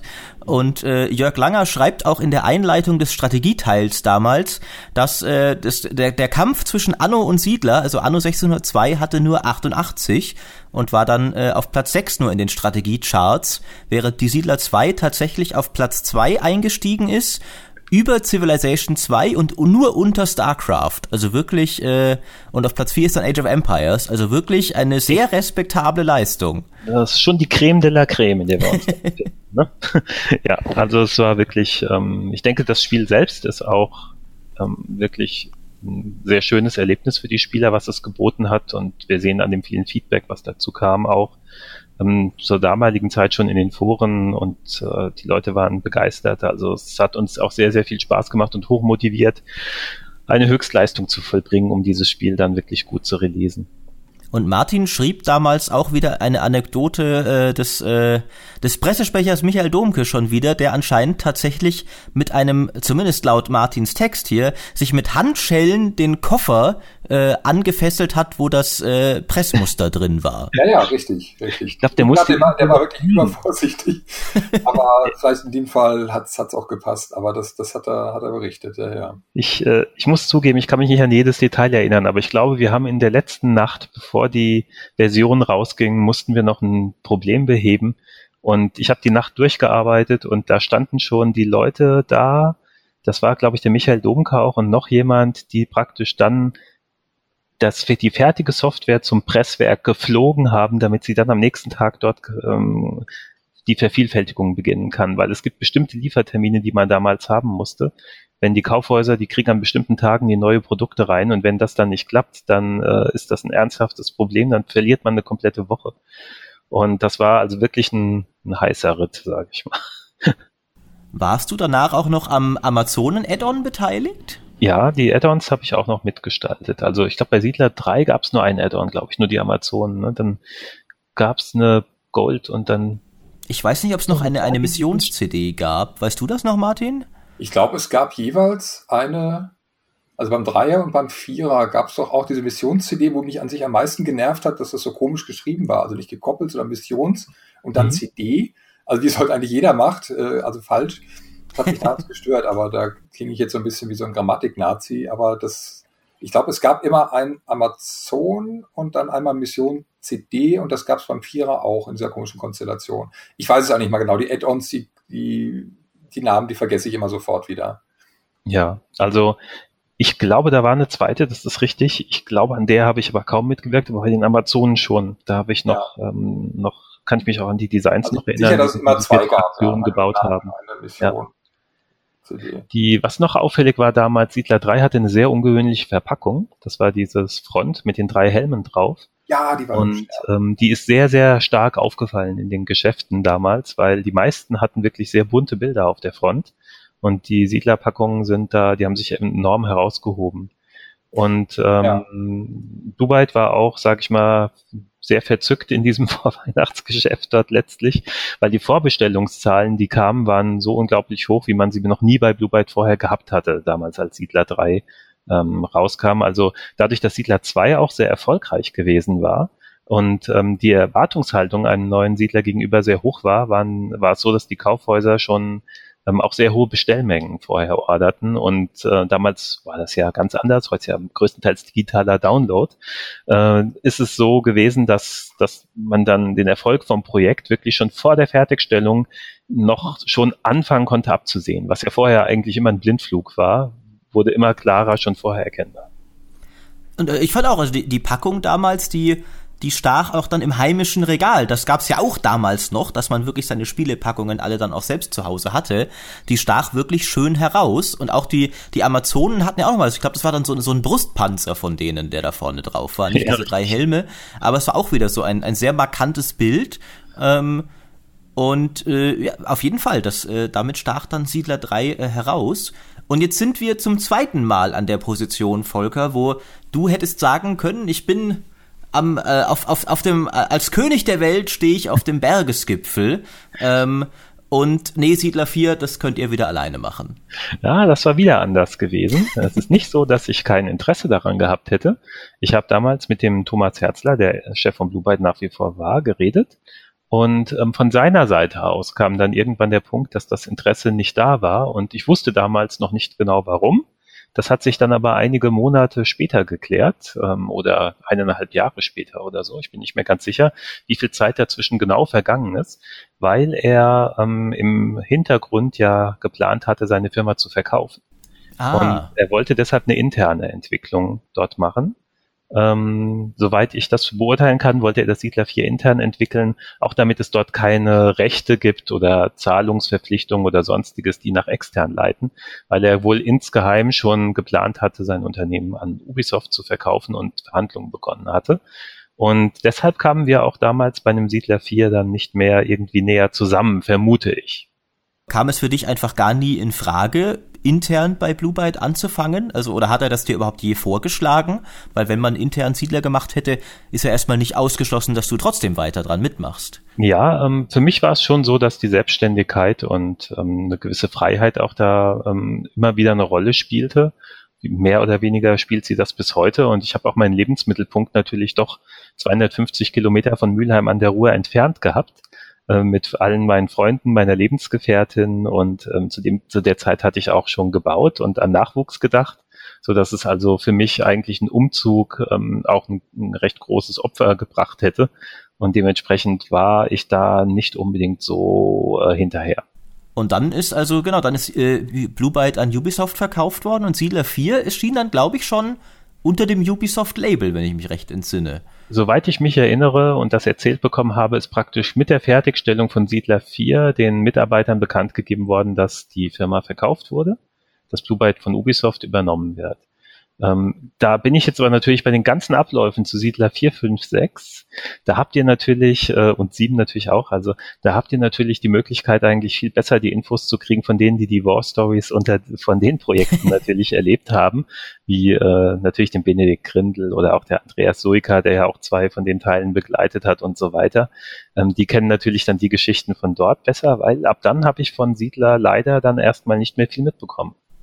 Das, äh, genau, da, da würde ich jetzt auch gar nicht äh, über, die internen Sachen äh, groß äh, reden wollen, weil da bist du ja tatsächlich dann nicht mehr der Mann gewesen. Mich würde aber trotzdem interessieren, wie hast du das denn erlebt und auch schon bei Siedler 2 und bei Siedler 4, wenn, als da dann neue Spiele rauskamen in der Serie, die du erfunden hattest. Ähm, interessanterweise ist das auch nicht was, was du zum letzten Mal erleben würdest, weil bei Spellforce lief es dann irgendwann wieder so. Ähm, hast du die verfolgt? Hast du die gespielt? Was, was hielst du davon? Also von den Siedlern, die ohne deine Mitwirkung entstanden? Oder hast du da wirklich einfach, das ist jetzt, das ist jetzt ein abgeschlossenes Kapitel, das interessiert mich gar nicht mehr? ja, es ist natürlich unterschiedlich. Ich war jeweils, wenn als die Spiele rauskamen, war ich ja auch jeweils in, selber in einem unterschiedlichen Status. Also prinzipiell ist es so, dass ich diese Spiele mir natürlich alle angesehen habe. Ich habe äh, unterschiedlich viel Zeit in denen verbracht. Ich habe ähm, Siedler 2 und 4 habe ich auch etwas länger gespielt. Ähm, mit fünf und sechs konnte ich nicht ganz so viel anfangen. Die habe ich weniger angesehen. Sieben hatte ich wieder etwas angesehen. Es ist aber auch so, muss man dabei bedenken, dass ich ja selber ein eigenes Unternehmen dann auch mit Kollegen geleitet hatte und wir in eigenen Projekten wie beispielsweise Spellforce und anderen steckten und dort auch entsprechend Masterphasen und äh, spannende Entwicklungsphasen hatten und mein Fokus natürlich sehr stark auf diesen Projekten dann natürlich lag. Das heißt also, ich habe mir das natürlich schon angesehen, aber ich habe nicht monatelang dann äh, Siedler 4 zum Beispiel gespielt, weil ich natürlich dann auch meine Aufmerksamkeit auf ein eigenes neues Projekt gelenkt hatte vor allem.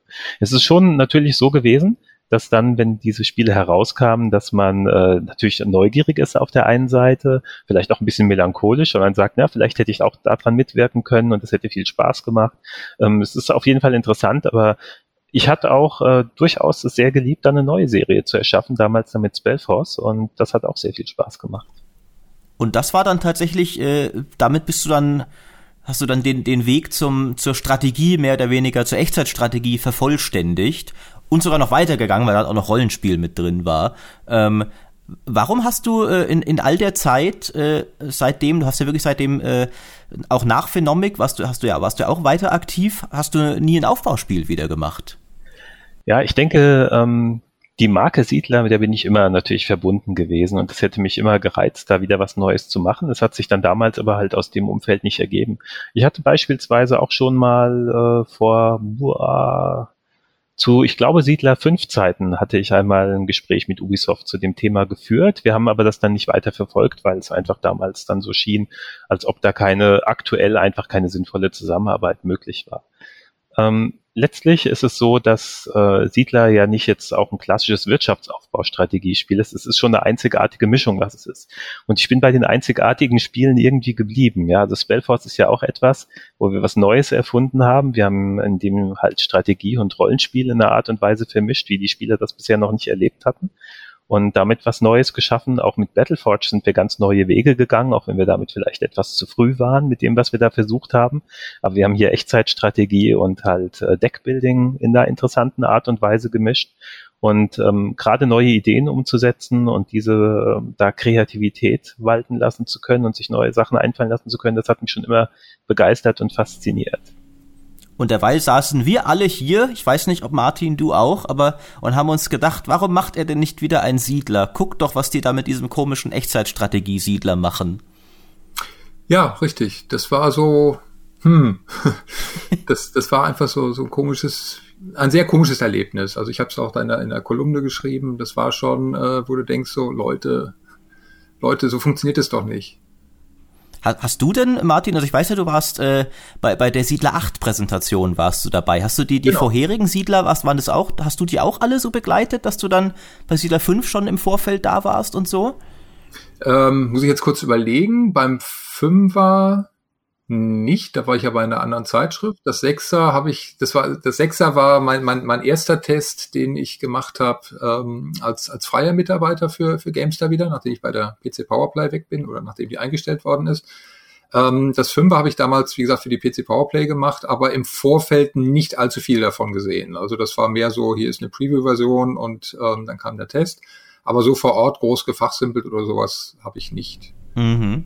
Also äh, witzigerweise ging es mir da, ich glaube, es ging vielen genau wie Volker selbst. Also du hast ja auch gesagt, mit fünf und sechs konntest du nicht ganz so viel anfangen. Genauso genau. ging es mir auch. Ich habe dann tatsächlich die Serie auch irgendwie abgeschrieben. Also ich fand Siedler 4 fand ich noch großartig. Das war ja im Grunde auch sehr ähnlich wie Siedler 3. Finde ich gerade Dreier, ja, genau. Und, und 5 war für mich so der Schritt in die, in die völlig falsche Richtung. Also das war als Spiel okay, aber es war kein Siedler mehr. Also es hat mir, es, es war zu viel, also das, was ich vorhin angesprochen habe, es war zu viel neu. Also diese ganze Perspektive, die Grafik. Ähm, ich fand das mit diesen Höhen, mit diesen Höheneffekten und Tiefeneffekten, dieser, dieser Aquarium-Effekt, wie es damals ja quasi eingeführt wurde, das, das fand ich zwar alles ganz hübsch, aber das war mir viel zu viel Echtzeitgeschlachte und mit Helden rumgemache und das war so sehr geguckt nach, wir brauchen noch mehr Echtzeitstrategie und jetzt Rollenspiel ist ja auch modern und das muss alles so zusammen. Aber anders als bei, bei Spellforce gab es kein, kein stimmiges Gesamtbild. Also das, das hat mir nicht so gefallen. Ähm, beim Sechser, jetzt muss ich kurz überlegen, wie gesagt, habe ich das Hauptspiel weniger gespielt als hinterher durch das Add-on. Beim Sechser fand ich sehr schön, was ich generell sehr gerne mag, so dieses Sektorenmäßige. Ja, also ich schalte jetzt wieder was frei und dadurch geht das weiter. Also ich habe wieder so, so ein Milestone. Ich habe immer so ein klares Ziel, das Gebiet da hinten, das will ich jetzt haben ähm, was mir zum Beispiel bei Company of Heroes auch sehr gut gefallen hat, ist, oder bei Z ganz am Anfang sogar noch, falls das mal jemand kennt, ähm, dieses, ich erober jetzt wieder ein Gebiet und habe dadurch neue Möglichkeiten. Das fand ich bei, bei Siedler 6 sehr toll und bei 7, bei Siedler 7 ja, nahezu an der Perfektion. Jetzt bin ich schon wieder so ein bisschen äh, euphorisch. Aber das hat mir zum Beispiel beim Siebener sehr gut gefallen. beim Sechser waren die Ansätze da. Und fünf fand ich mit Abstand den schlechtesten Serienteil. Immer noch sehr gut, aber kein richtiges Siedler.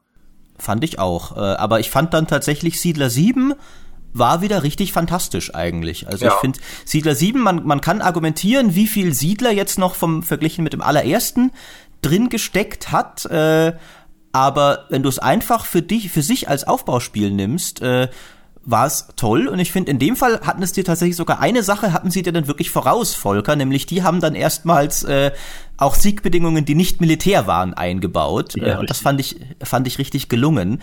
Ähm, da war ja auch, soweit ich mich entsinne, da war der Bruce Shelley irgendwie beteiligt dran. Der Erfinder von Age of Empires hat an Siedler 7 mitgewirkt. Ich weiß nicht genau in welcher Kapazität. Da bin ich ähm, überfragt auch. Das wäre mir auch neu. Ich habe ein Interview mit ihm mal gesehen. Er war da irgendwie dran beteiligt. Es steht auch auf Wikipedia. Aber ich weiß, ich glaube, ich glaube, es war dann wahrscheinlich eher so eine beratende Funktion, würde ich, äh, würde ich vermuten. Das macht er ja gerne. Ich glaube, das war da auch so, dass er halt sich das angeschaut hat und dann so ein paar Tipps gegeben hat. Ich glaube, viel mehr war es auch nicht, aber so ein Tipp von Shelley ist natürlich auch schon, schon einiges wert. Nee, also Siedler 7 hatte natürlich den Fluch der, des Always On und gleichzeitig Uplay eingefügt und dann war das ja, glaube ich, in den glaube, in den Osterferien waren dann die Server abgeraucht, das, ausgerechnet über das Osterwochenende, wo sich natürlich viele, die Karfreitag noch Fisch gegessen haben, schon wie Bolle auf Samstag und Sonntag, jetzt kann ich auch mal wieder Fleisch, äh, äh, Fleisch herbeischaffen und so weiter, sich darauf gefreut haben und dann funktioniert das blöde Ding nicht. Ja, bei einem Siedler, was vorher in Teilen 1, 2, 3, 4, 5 immer funktioniert hat und in 6 geht plötzlich nicht, weil die Server, die irgendwo in Kanada stehen, streiken, ja, und dann ist man natürlich zu Recht stinksauer und das kann so ein Spiel auch nachhaltig äh, kaputt machen. Also ich habe mich vorhin nochmal durchgelesen jetzt über die Kommentare zum, äh, zum neuen Siedler, wo dann auch viele sagen, ja, sieben, das ist doch mit Always On und das machen sie jetzt bestimmt wieder und das kann so eine Serie nachhaltig äh, kaputt machen. Ich verstehe natürlich diesen ganzen Punkt mit, mit Kopierschutz und so weiter. aber dann muss es bitte auch funktionieren. Und wie gesagt, damals waren es halt die Kinderschuhe, heute ist es ja fast Standard, ähm, dass so Titel ähm, konstante Internetverbindungen ähm, erfordern, was ja auch meistens funktioniert. Aber damals, wenn dir das so ein Wochenende, so ein wichtiges Wochenende verhagelt hat, warst du als Spieler sauer und als Publisher auch angebrannt, muss man, muss man so nennen. Ja, also ich denke, Siedler 7 hat ja viele, viele Sachen richtiger gemacht als vorher und ähm, es ist wirklich in, auch sehr liebevoll animiert und äh, hat schöne Fall. Elemente im Spiel. Auch ähm, allerdings ist es so, dass sicherlich die, äh, die, der Release dann überschattet wurde von dem Kopierschutz und dem Online-Zwang. Und das hat sicherlich einiges an dem Ruf dort unnötigerweise eigentlich, kann man sagen, gekostet, was sehr schade ist. Und ja, wir versuchen es jetzt beim neuen noch richtiger zu machen. Äh, äh, ihr habt ja schon gesagt, es wird keinen äh, Online-Zwang geben. Das heißt, diesen Fehler wiederholt ihr allein schon mal nicht. Das, äh, da freuen sich sicher auch sehr viele. Ähm, aber genau, mir ging es auch so. Ich dachte, fand auch so, das ist total unberechtigt, weil Siedler 7 als Spiel hätte, finde ich, allen Erfolg verdient gehabt, der, der ihm, äh, der, der da kommen mag, weil es wirklich ein gutes Spiel war. Ich habe es auch gerade übrigens gefunden, es gibt sogar ein offizielles Ju äh, Video mit Ubisoft Branding, wo Bruce Shelley über die äh, Wirtschaft erzählt. Das mhm. heißt, der war da wirklich mit drin. Äh, werde ich in, äh, werde ich den, den lieben Podcast-Hörern in den, in den Podcast-Artikel mit reinstellen. Siedler 7 ähm, war übrigens auch durchaus erfolgreich. Ich denke nur, es blieb weit hinter seinen Möglichkeiten zurück aufgrund dieser ähm, dieser Probleme. Ja. ja. Und de vielleicht deswegen, weil ich meine, man weiß es ja nie, aber möglicherweise wurden daraus dann die falschen Lektionen geschlossen und man hat das mehr auf das klassische Aufbauprinzip geschoben, den nicht ganz so wie erhofften Erfolg, äh, als auf den Online-Zwang. Und dann hat, äh, hat ja Martin die Präsentation von Siedler 8 damals miterlebt, die, die ja, oh ja, dann doch irgendwie so für ein paar offene Münder gesorgt hat. Das, das wusste jetzt, darf ich eh noch mal ganz kurz zurück zu Siedler 7. Ähm, Natürlich. Das habe ich das erste Mal gesehen bei mir zu Hause. Und zwar ist dann wirklich die Blue Byte-Truppe irgendwie auf dem Rückweg von München noch bei mir vorbeigekommen. Ich hatte damals meine erste Tochter, äh, die war irgendwie ein halbes Jahr alt oder sowas, und die hat dann im Nebenzimmer geschlafen. Und Benedikt Grindel und Carsten Lehmann und so weiter, die kamen dann noch irgendjemand, die kamen dann ganz leise hochgeschlappt, mussten erstmal ihre Schuhe ausziehen. Dann haben wir das alles, weil es auch schon echt spät war, hat irgendwie länger gedauert, weil euch schon neun Uhr abends oder sowas. Und dann sind die da reingeschlappt auf Socken und wir haben das Ganze installiert und ich habe dann angefangen zu spielen. Und das ist halt ein Erlebnis, das vergisst auch nicht, ja, dass sie extra von der Autobahn runterfahren, auf dem Rückweg hier noch vorbeikommen und alles flüstert nur, weil meine Tochter nebenan pennt. Ich war froh, dass die ruhig ist. Und ähm, das ist halt auch was, was, was hängen bleibt. War auch einfach, war eine schöne Sache. Und vielleicht habe ich deswegen das Siebene auch ganz besonders lieb. Ähm, aber ernsthaft, ich kann es jedem nur empfehlen, der damals so ein bisschen gemeckert hat oder auch heute noch drüber lästert. Es ist ja mittlerweile nicht mehr always on. Es läuft auch. Also man kann das äh, ganz normal spielen. Wird auch noch oder wurde noch sehr lange supported. Kann ich echt jedem nur empfehlen, sich das heute nochmal äh, vorzuknöpfen, so als Überbrückung auch bis das neue Spiel kommt. Voll. Ja, denn was du gesagt hast, Maurice, dieses, ich kann jetzt nicht nur militärisch mehr so einen Sektor einnehmen, sondern auch irgendwie, ich glaube, über Mönche und Goldzahlungen. Also es gibt furchtbar viele Möglichkeiten, diese Sektoren da für sich zu holen. Und auch im, im Multiplayer, was sonst bei Aufbauspielen für mich überhaupt nicht wichtig ist, ganz ehrlich, äh, fand ich da, ich habe es ein paar Mal ausprobiert, fand ich, fand ich richtig spannend, weil diese, diese Jagd um jeden einzelnen Sektor äh, eine gute Mischung war aus, ich muss es planen und so weiter und muss aber auch schnell sein was ich bei Aufbauspielen eigentlich auch nicht mag, wenn ich da irgendwie hektisch oder effizient sein muss. Und äh, es hat da aber gut funktioniert. Und um auf deine Anfangsfrage zurückzukommen, ähm, bei Siedler 8, bei dieser Präsentation, ähm, wo ich vorhin schon so ein bisschen vorgegriffen habe, weil ich mal schlappe zwei Serienteile übersprungen habe, das war eine der merkwürdigsten Präsentationen meiner Laufbahn, die jetzt auch nicht allzu kurz ist, weil es da wirklich um dieses Effizienzthema wahnsinnig ging. Also ich musste im Aufbaupart musste ich gucken, ähm, dass ich da noch einen Laufweg verkürze und da noch. Und das war dermaßen streng, wenn ich jetzt ein Gebäude um zwei Pixel zu weit nach rechts gebaut habe, brauchte der irgendwie eine Sekunde länger und ich habe halt den, den nächsten Quest-Fortschritt Fortschritt nicht mitgemacht. Und das fand ich ganz, ganz übel. Ähm, das war das eine. Und ich hatte so ein bisschen den Verdacht, dass es dann auch so Shop-Elemente geben sollte, weil es da so ein, so ein Untermenü gab und die, diese Heldenkämpfe, die waren ja ausgemustert. Also die gab es dann nochmal auf einer eigenen Karte. Und das hat alles irgendwie überhaupt nicht zusammengepasst. Und ich hatte sehr stark den Eindruck, dass man da stark geschielt hat auf diesen Free-to-Play-Erfolg von, von Siedler Online und Anno Online. Und das halt zu einem Siedler-Vollpreisspiel verwurschteln wollte. Und das hat halt gar nicht funktioniert. Und bei dieser Präsentation waren halt mehrere Leute da. Ich glaube, der Sandro Orlak äh, schon, damals noch für, für IGM. Dann waren irgendwelche ein oder zwei Leute aus der Community da. Und die Präsentation warum und dann kommt da diese erwartungsvolle Frage und wie findet ihr es und da kam noch nicht mal so ein höfliches äh, oh. Ja, klingt gut, sondern so betretenes Schweigen und du hast so richtig Gedankenblasen durch den Raum schweben sehen, so, ey Leute, ist das euer Ernst? Wollt ihr das wirklich so machen? Und die erste Frage war dann wirklich, Moment mal, kann ich das nicht, im, wenn ich das jetzt im Zug spielen will, auf meinem Laptop oder Notebook, geht das dann nicht mehr, weil das WLAN in, im Zug ja nun nicht allzu toll ist. Ich meine, das ist auch schon vier Jahre her. Das war halt so, so ein bisschen weinerlich, kam die Frage auch fast schon gemerkt, oh verdammt, da ist jemand richtig enttäuscht. Und mir ging es eigentlich genauso. Also ich war nicht derjenige, der diese Frage gestellt hat, aber ich habe auch gedacht, ey Leute, das könnt ihr nicht bringen, das geht nicht, das ist kein Siedler, ja. Das ist wirklich so, als ob eine Horde Unternehmensberater in so ein Mittelalterstädtchen einfällt und den Leuten jetzt mal sagen will, so, jetzt macht mal hier auf Effizienz. Und äh, dieses gemütliche Zugucken oder ich kann optimieren, aber ich muss nicht unbedingt oder ich mache es dann, wann es mir passt, das war total weg. Das, das war völlig weg. Und ähm, das fand ich wirklich ganz schlimm. Man musste denen irgendwie teilweise auch noch Tränke, glaube ich, geben, dann, ohne die das nicht zu schaffen war. Oh Gott. Wie gesagt, mein Verdacht war halt, diese Tränke gibt's dann irgendwie im Shop, um das zu vereinfachen. Und das kann das kann es halt echt nicht sein. Also ich war da auch echt, echt sauer.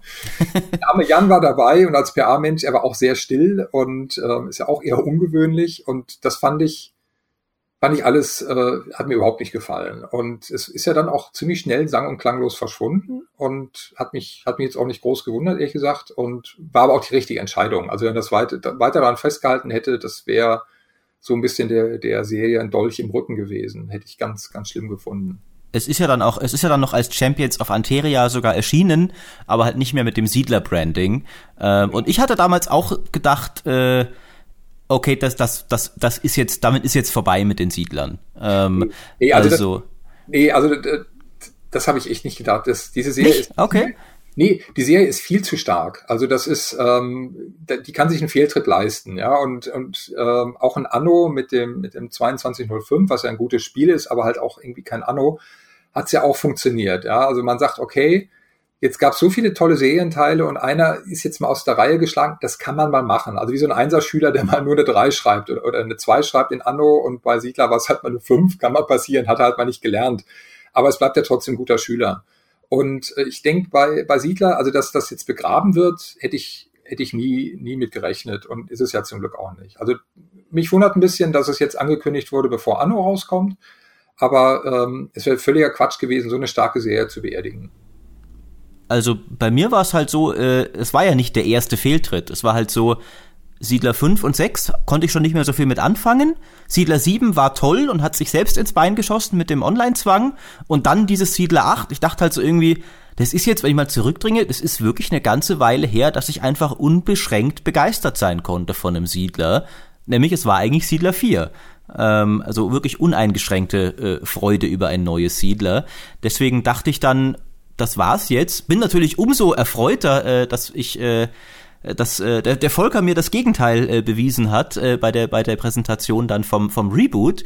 Ähm, aber bevor wir dazu noch kommen, würde ich vielleicht noch mal ein bisschen was du derweil getrieben hast, Volker. Denn während die Siedler weiter vor sich hingesiedelt haben, dass man, dass du, du hast dann Spellforce gemacht, das ist ja noch allgemein bekannt. Allerdings ist ja dann leider Phenomic auch irgendwann geschlossen worden. Und was, was hast du denn dann in der Zeit äh, noch alles getrieben? Ich glaube, das ist nämlich äh, ja klar. Das, das haben nicht alle so im Kopf vielleicht. Also zunächst mal ähm, muss ich natürlich jetzt noch dazu sagen, dass ich diese Zeit ähm, von dem Siedler ähm, 8 äh, Versuch dort auch ähm, nicht bei dem Projekt dabei war. Das heißt also, ich kenne natürlich da jetzt auch keine weiteren Details dazu. Nee, natürlich, genau. Ähm, in, parallel in der Zeit waren wir ja von EA zwischendurch gekauft worden. Wir hatten ja nach der Spellforce-Reihe mit EA verhandelt und hatten ein Konzept für ein neues Spiel entwickelt. Das war das Battleforge. Und ähm, EA hatte sich dazu entschlossen, das Spiel nicht zu finanzieren, sondern anstattdessen gleich das Studio kaufen zu wollen. Und ähm, dann sind wir ein EA-Studio gewesen für mehrere Jahre, insgesamt sieben Jahre. Ich glaube, wenn man aus heutiger Sicht kann man schon sagen, das ist vergleichsweise schon recht lange. Es gab viele andere Studios, bei denen das nicht so lange hielt. Ähm, und ähm, ich kann zur Zusammenarbeit sonst mit EA eigentlich auch nur Gutes sagen. Wir haben ähm, eigentlich dort immer professionell zusammengearbeitet und das hat auch Spaß gemacht. Ähm, EA hat aber irgendwann andere Ziele verfolgt. Also zwischendurch war das dann so, wir hatten erst die Battleforge-Reihe und danach haben wir Lord of Ultima und Command Conquer, die Tiberium Alliances gemacht, was beides Browser-Games sind, MMO-Browser-Spiele. Und die waren auch beide erfolgreich, aber die Gruppe, die insgesamt diese Online-Spiele bei EA gemacht hat, die war insgesamt nicht erfolgreich gewesen. Also das waren so, dass dort mehrere Projekte noch drin waren, nicht nur unsere beiden. Und leider sahen in mehreren anderen die Sachen nicht so gut aus. Und dann wurde am Ende entschieden, dass sich EA komplett auf die großen Marken fokussieren will und die kleineren Projekte alle abstößt. Und zu dem Zeitpunkt war es dann auch so, dass ähm, dann unser Studio praktisch geschlossen wurde. Also EA hat dann gesagt, wir möchten das Studio nicht aufrechterhalten nach den sieben Jahren ähm, weil wir einfach zu klein waren. Wir waren 70, 60 Mann, ja, und das ist sozusagen aus EA-Sicht äh, nicht geeignet, um einen großen Titel zu verwirklichen. Ähm, was ja auch durchaus dann stimmt, wenn man jetzt an einen Multiplattform-Konsolentitel äh, zum Beispiel denkt. Ja, die und Zeiten von Siedler 1 bei dir allein zu Hause, die waren halt leider vorbei. So ist es. Und ähm, diese Trennung lief aber trotzdem sehr fair. Wir haben äh, beispielsweise betreuen wir jetzt bis heute auch noch das ähm, Command Conquer TVM Alliances. Das Spiel ist nach wie vor online und äh, betreuen das immer noch ähm, von mit Patches und auf der Community-Seite, ähm, weil wir sind mit EA jetzt sozusagen nicht irgendwie groß im Streit gegangen, sondern ähm, einvernehmlich, würde ich mal sagen. Mhm. Wir haben dann mhm. praktisch im Zuge dessen direkt wieder unser eigenes neues Studio gegründet, als ähm, dann die Zusammenarbeit mit EA endete. Und ähm, da haben wir dann auch noch im Mobile-Bereich angefangen zu arbeiten. Und ich kann sagen, die gesamte Free-to-Play-Mobile-Erfahrung, die ich in der Zwischenzeit gesammelt hatte, war für mich auch sehr interessant. Ähm, man denkt jetzt so, ja, das sind ja vielleicht dann doch keine richtigen Spiele oder so, ja, aber ich kann nur sagen, ähm, sie war vor allen Dingen deshalb interessant, weil wir sehr eng mit der Community auch zusammengearbeitet haben, weil wir ja praktisch Patches die ganze Zeit machen mit neuesten Features für die Spiele und sehr direktes Feedback von den Leuten bekommen haben. Es ist halt doch anders, als zwei Jahre ein Spiel zu entwickeln und dann auf den Markt zu geben. Und vor allem bei der Usability habe ich auch noch sehr, sehr viel gelernt, worauf man alles achten muss und wie viel besser das geht. Ich sag mal so, wenn ich jetzt zurückgehe an Siedler 1, da geht es darum, dass dann jeder Knopf, jede Funktion im Spiel halt irgendwie klickbar ist, aber über die Usability macht man sich nur sehr begrenzt Gedanken. Und äh, mittlerweile haben wir da sehr, sehr viel gelernt dazu, wie wir dem Spieler auch das Spiel möglichst präsentieren sollten, damit er das auch gut bedienen kann und möglichst wenig Umstände hat. Denn da ist in den letzten zehn Jahren extrem viel passiert. Du hast ja schon äh, vorher erwähnt, dass du, äh, dass ihr mit ähm, Battleford so ein wenig eurer Zeit voraus wart. Und ich glaube tatsächlich, wenn ich mir das heute zurückschaue, ist das eigentlich bisschen unfair, dass dieses Spiel nicht erfolgreicher war, als es war, weil es kam halt zu einer Zeit, als auch diese, als Kartenspiele auf dem PC noch gar nicht so dieses Ding waren, was sie heute waren. Und ich glaube, viele haben sich damals eher so, was, was ist das denn für, für, eine, für eine komische Mischung? Äh, wie, ja, wie, wie ich, kann, ich kann mir das aus, als, als Booster kaufe ich mir dann Karten und so. Und, und heute hat ja jedes blöde Spiel Karten. Heute hat Star Wars Battlefront aus, nennt aus irgendeinem Grund seine, sein Loadout Sternenkarten. Hearthstone ist eines der erfolgreichsten Spiele der Welt. Ähm, ich habe das Gefühl, wenn, wenn, wenn ihr mit, mit Battleforge heute gekommen wärt, ich meine, heute ist eher das Problem, dass die Echtzeitstrategie so ein bisschen am Boden liegt. Äh, aber ich habe das Gefühl, ihr, ihr habt da äh, wirklich einfach das Pech gehabt, noch nicht ganz den richtigen Zeitpunkt gehabt zu haben für ein Konzept, das eigentlich vielleicht mehr Potenzial gehabt hätte doch. Ich denke auch, dass wir zu früh waren, aber nicht nur aus historischer Sicht, sondern es war noch ein anderer Punkt. Wir waren das allererste EA Free-to-Play-Game in dem Moment. Oh. Das heißt, ähm, wir haben sozusagen dort Neufelder beschritten und äh, EA war in dem Bereich halt selbst auch noch Anfänger. Ja, das ist ein riesiges Weltunternehmen mit sehr viel Erfahrung im Publishing-Bereich von von äh, Box Products, aber im Free-to-Play-Bereich war man ja selbst auch noch Laie und musste erst mal anfangen zu lernen. Und das war eine Lernphase, die war schmerzhaft teilweise. Ich kann nur sagen, beispielsweise hatten wir, als, äh, als Battleforge veröffentlicht wurde, konnte EA eine Zahlungsmethode, nämlich Kreditkarte ähm, während zum Beispiel andere Firmen, die speziell auf ähm, Free-to-Play-Games optimiert waren, wie zum Beispiel Gameforge oder ähnliches, hatten zu dem Zeitpunkt 40 Bezahlmethoden.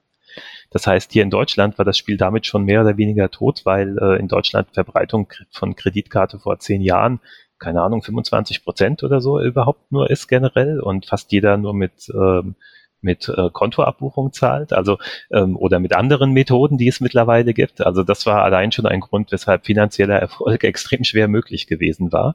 Es war ein Testballon auch aus EA-Sicht dort und ähm, ich denke, das Spiel ist qualitativ durchaus ansprechend. Es hat aber den ähm, auf dem Markt den Erfolg nicht erzielen können aus mehreren Gründen.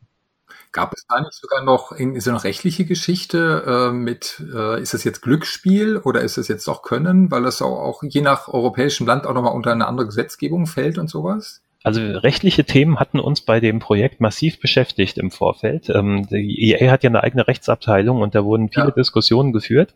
Es kam aber mehr oder weniger dann immer wieder daraus, dass zwischendurch ein Problem sich aufbauschte, dann aber rauskam, so wie wir es umsetzen, ist es am Ende doch unproblematisch. Also die, die hatten sich immer wieder in Luft aufgelöst, die äh, Gefahren, die dort gesehen wurden. Mhm interessanterweise wart ihr auch damit eurer Zeit voraus, weil heute ist das ja wieder gerade ein ganz brandheißes Thema, dass äh, verschiedene äh, Gerichtbarkeiten Glücksspiel und Lootboxen diskutieren. Und äh, jetzt zum Beispiel gerade in, in Belgien hat Blizzard gerade äh, Lootboxen käufliche deaktiviert, weil die belgischen Gerichte sagen, also die belgischen Behörden, das ist Glücksspiel, das dürft ihr nicht. Ich denke, ähm, das Thema ist hochkomplex, weil letztlich ähm, es ist natürlich so, im Mainstream-Markt draußen gibt es das Wort Lootbox und dann gibt es die vorgefertigte Meinung gut oder böse oder so irgendwie. Aber in Wahrheit ist es ja auch so, dass das Thema sehr kompliziert ist, weil es kommt sehr darauf auf die Regeln an, wie bekommt man sie und was ist drin, mit welchen Chancen und Möglichkeiten. Denn da in diesen Details steckt dann eigentlich ist das ein unfaires System gegenüber dem Spieler oder ist das eigentlich ein System, was durchaus zu dem Spiel so passt und den Spieler auch fair behandelt? Das kann aber so im Detail ausgearbeitet werden. Wir hatten das auch bei dem Browser-Game beispielsweise Lord of Ultima, das wir hatten, dass wir ähm, dort versucht haben, das Spiel so zu machen, also ein Ziel bei den beiden Browser-Games, die wir entwickelt haben, Lord of Ultima und auch bei dem Command Conquer 4 Alliances, war immer, dass jemand, der nicht bezahlt, auch eine Chance hat, ein Top-Spieler zu sein. Und wir haben das immer wieder dadurch verifiziert, dass wir uns die Top 10 angesehen hatten. Und uns war wichtig, dass in den Top 10 mindestens ein Spieler ist, der noch nie was bezahlt hat. Das war sozusagen da eine Grundlage. Und deshalb kann ich nur sagen, bei solchen Themen wie Microtransactions oder Lootboxen, es gibt faire Möglichkeiten, das ins Spiel einzubauen und sehr unfaire. Das ist also eine Sache der Umsetzung. Dann stelle ich jetzt vielleicht mal noch bisschen die, die fiese Frage, die vielleicht auch manchen äh, Zuhörern auf der Zunge liegt. Aber ich habe tatsächlich äh, ich habe das immer von außen beobachtet, als, äh, als Beobachter, der, äh, der, der völlig äh, dreist sich nur um seine eigene Meinung schert. Und ich fand das schlimm, Volker, dass der Siedler-Erfinder da auf einmal erst Free-to-Play und dann sogar Browserspiele macht die ja, wie jeder weiß, keine echten Spiele sind, in, in meiner äh, fiesen Meinung hier, wie gesagt. Äh, und dann auch noch ein, ein Command Conquer, das ja für viele, ich glaube, viele hätten, wären, ich wäre fasziniert gewesen, wenn gekommen wäre, Volker Wertig macht ein echtes Command Conquer, also ein, ein Vollpreis Command Conquer. Da hätte ich gedacht, wow, was wird das denn? Aber das Browserspiel Command Conquer war für viele, glaube ich, nicht das, was sie wollten. Ähm, wie war das für dich? Hast du das vermisst, auch wieder Spiele zu machen, die dann wo dann Martin Deppe kommt und Titelstories für die GameStar schreibt äh, und die wirklich so die das das ganze ganz Deutschland bewegen sozusagen oder hast du das gar nicht so wahrgenommen? Also ich mal ich schlag da mal die Brücke ein bisschen anders und zwar ähm, Browserspiele sind keine richtigen Spiele. Ich kann sagen, ich hatte beispielsweise, ähm, um aus Research-Gründen mir mal das Spiel Tribal Wars sehr genau angesehen ähm, um dort mal zu sehen, wie eigentlich das Spiel genau aufgebaut ist. Und ich kann nur sagen, ich habe im MMO-Bereich von dem Spiel Erlebnisse gehabt, die, die ich nicht missen möchte. Ähm, ich war, war dort dann in einer Allianz mit vielen anderen Spielern beteiligt und wir haben dort äh, die Online-Kriege und Feldzüge, die wir machen wollen, dann geplant. Man hat sich nachts um drei den Wecker gestellt, um ähm, optimal seine Armeen kommandieren zu können und ähnliches. Und ich habe da einige sehr eindrückliche Spielerlebnisse gehabt, obwohl das Spiel eine Grafik, sage ich mal, hat, die extrem simplifiziert ist. Ich fand das sehr faszinierend, nochmal auf den Schritt zurückzugehen, weil das hätte ja zehn Jahre vorher auch kaum jemand gedacht, weil bei diesen Spielen teilweise zumindest das Spielerlebnis komplett wieder durch die Spielmechanik gegeben wurde und die Grafik absolut sekundär wurde. Und ähm, das hat, finde ich, sehr gut öfter funktioniert. Und dabei habe ich auch Spielerlebnisse gehabt, die so ähm, vorher mir noch nicht bekannt waren. Und ich habe diese Spiele auch durchaus sehr gemocht. Ähm, um, um das mal etwas einzuordnen. Mhm. Auf der anderen Seite, die Faszination, ein äh, neues Siedler zu machen, ist natürlich erheblich. Und ich hatte eigentlich ursprünglich ja, also wenn wir jetzt langsam so in die Richtung mal gehen zu dem neuen, ich hatte ähm, diesen Plan ja eigentlich gar nicht äh, erst so gefasst. Wir hatten auch überlegt, ein neues Strategiespiel zu entwickeln und hatten eigentlich auch wieder, das ist ja lustig, da wiederholt sich die Zeit wieder, wir hatten damit schon begonnen, einen Prototyp zu bauen dafür. Und dann kam irgendwann der Tag, wo mein Kollege Dirk Ringe, der, ähm, von dem ich vorhin ja schon kurz erzählt hatte, den Chef von Blue Byte, den Benedikt Grindel getroffen hat. Das war 2016. Und die beiden haben sich zum Abendessen getroffen und unterhalten und kamen dann doch dazu ähm, auf das Gespräch, ob man sich nicht vielleicht zusammentun sollte, eine Kooperation machen sollte für ein neues Siedlerspiel. Und ähm, ja, dass der, als ich dann davon gehört hatte, ein paar Tage später dann, ähm, als ich mit mir darüber unterhalten hatte, fingen natürlich so bei mir die Gedanken an zu kreisen und ähm, wie man das machen könnte und ähm, ob das eine Aufgabe ist, die, die ähm, erfolgreich auch geführt werden kann und ob man da eine, eine Vision umsetzen kann, die die Spieler wieder begeistert. Und ich kam ziemlich schnell dazu, dass ich glaube, man kann da etwas erschaffen, was die Spieler noch nicht erlebt haben, was sie aber spüren, was eine, wieder eine wahre Siedler-Experience, äh, eine True Settlers Experience ist. Und ähm, das hat mich dann dazu überzeugt. Eine True Surf City Experience, ja, nee. willst du wohl sagen, wenn wir hier schon Englisch werden. Und äh, dementsprechend war ich davon dann auch schnell begeistert und habe angefangen, an einer Vision dafür zu arbeiten. Und wir haben wenige Wochen nach diesem ersten Treffen uns das zusammen angeguckt, also Blue Byte und unser Studio Envision und hatten dann sehr schnell die Überzeugung, das ist was, was wir in die Realität umsetzen wollen. Und so begann die Zusammenarbeit dann im Ende 2016. Und dann auch so heimlich, nichts verraten und so weiter, ganz schlimm, im Verborgenen. ja, genau. Bin ich ganz bei Martin, ganz schlimm. Weißt du, wir darben hier vor uns hin und ich, ja. ich, Martin war ja noch optimistischer als ich. Ich dachte mir, Siedler ist tot. Jederzeit, Folger, hättest du mich anrufen können und sagen können, Maurice, mach dir keine Sorgen, da kommt noch was. Ja, es freut mich auf der anderen Seite, dass es uns gelungen ist, das Geheimnis eine ganze Weile zu hüten. Ich glaube, bei der Eröffnungspressekonferenz der Gamescom, da sind auch äh, viele Leute gewesen, auch die teilweise in den Medien unterwegs sind und äh, sich in der Branche sehr gut auskennen. Und für die meisten war es wirklich noch eine Überraschung, die Ankündigung. Und ähm, ich denke, das war wichtig hier, weil was ihr auch sehen müsst, ist jetzt, ähm, es ist so, dass aufgrund der Erfahrungen, die davor waren, eine gewisse Skepsis herrschte. Ja, die hast du ja eben auch schon vorhin ausgedrückt. Ne? Mhm. Und ich glaube, wir, bevor wir das Spiel ankündigen, ist es wichtig, dass wir etwas zeigen den Leuten dann auch, bei denen sie sehen, das glaube ich wird wieder was Tolles. Das geht in die richtige Richtung. Ich freue mich da drauf. Und deshalb mussten wir das Spiel erst fast zwei Jahre entwickeln, damit wir so weit kommen, dass wir das auch transportieren können. Und ähm, du warst ja in Düsseldorf, als ich äh, die Vorführung für das Spiel gemacht habe und das Spiel gespielt und demonstriert habe. Und ich glaube, ähm, diesen Status, dass man das so weit spielen kann, dass die Wirtschaft schon funktioniert, dass das Spiel schon letztlich stundenlang spielbar ist, den brauchten wir, um auch diese Überzeugung leisten zu können. Also ihr seid jetzt schon viel weiter als Star Citizen.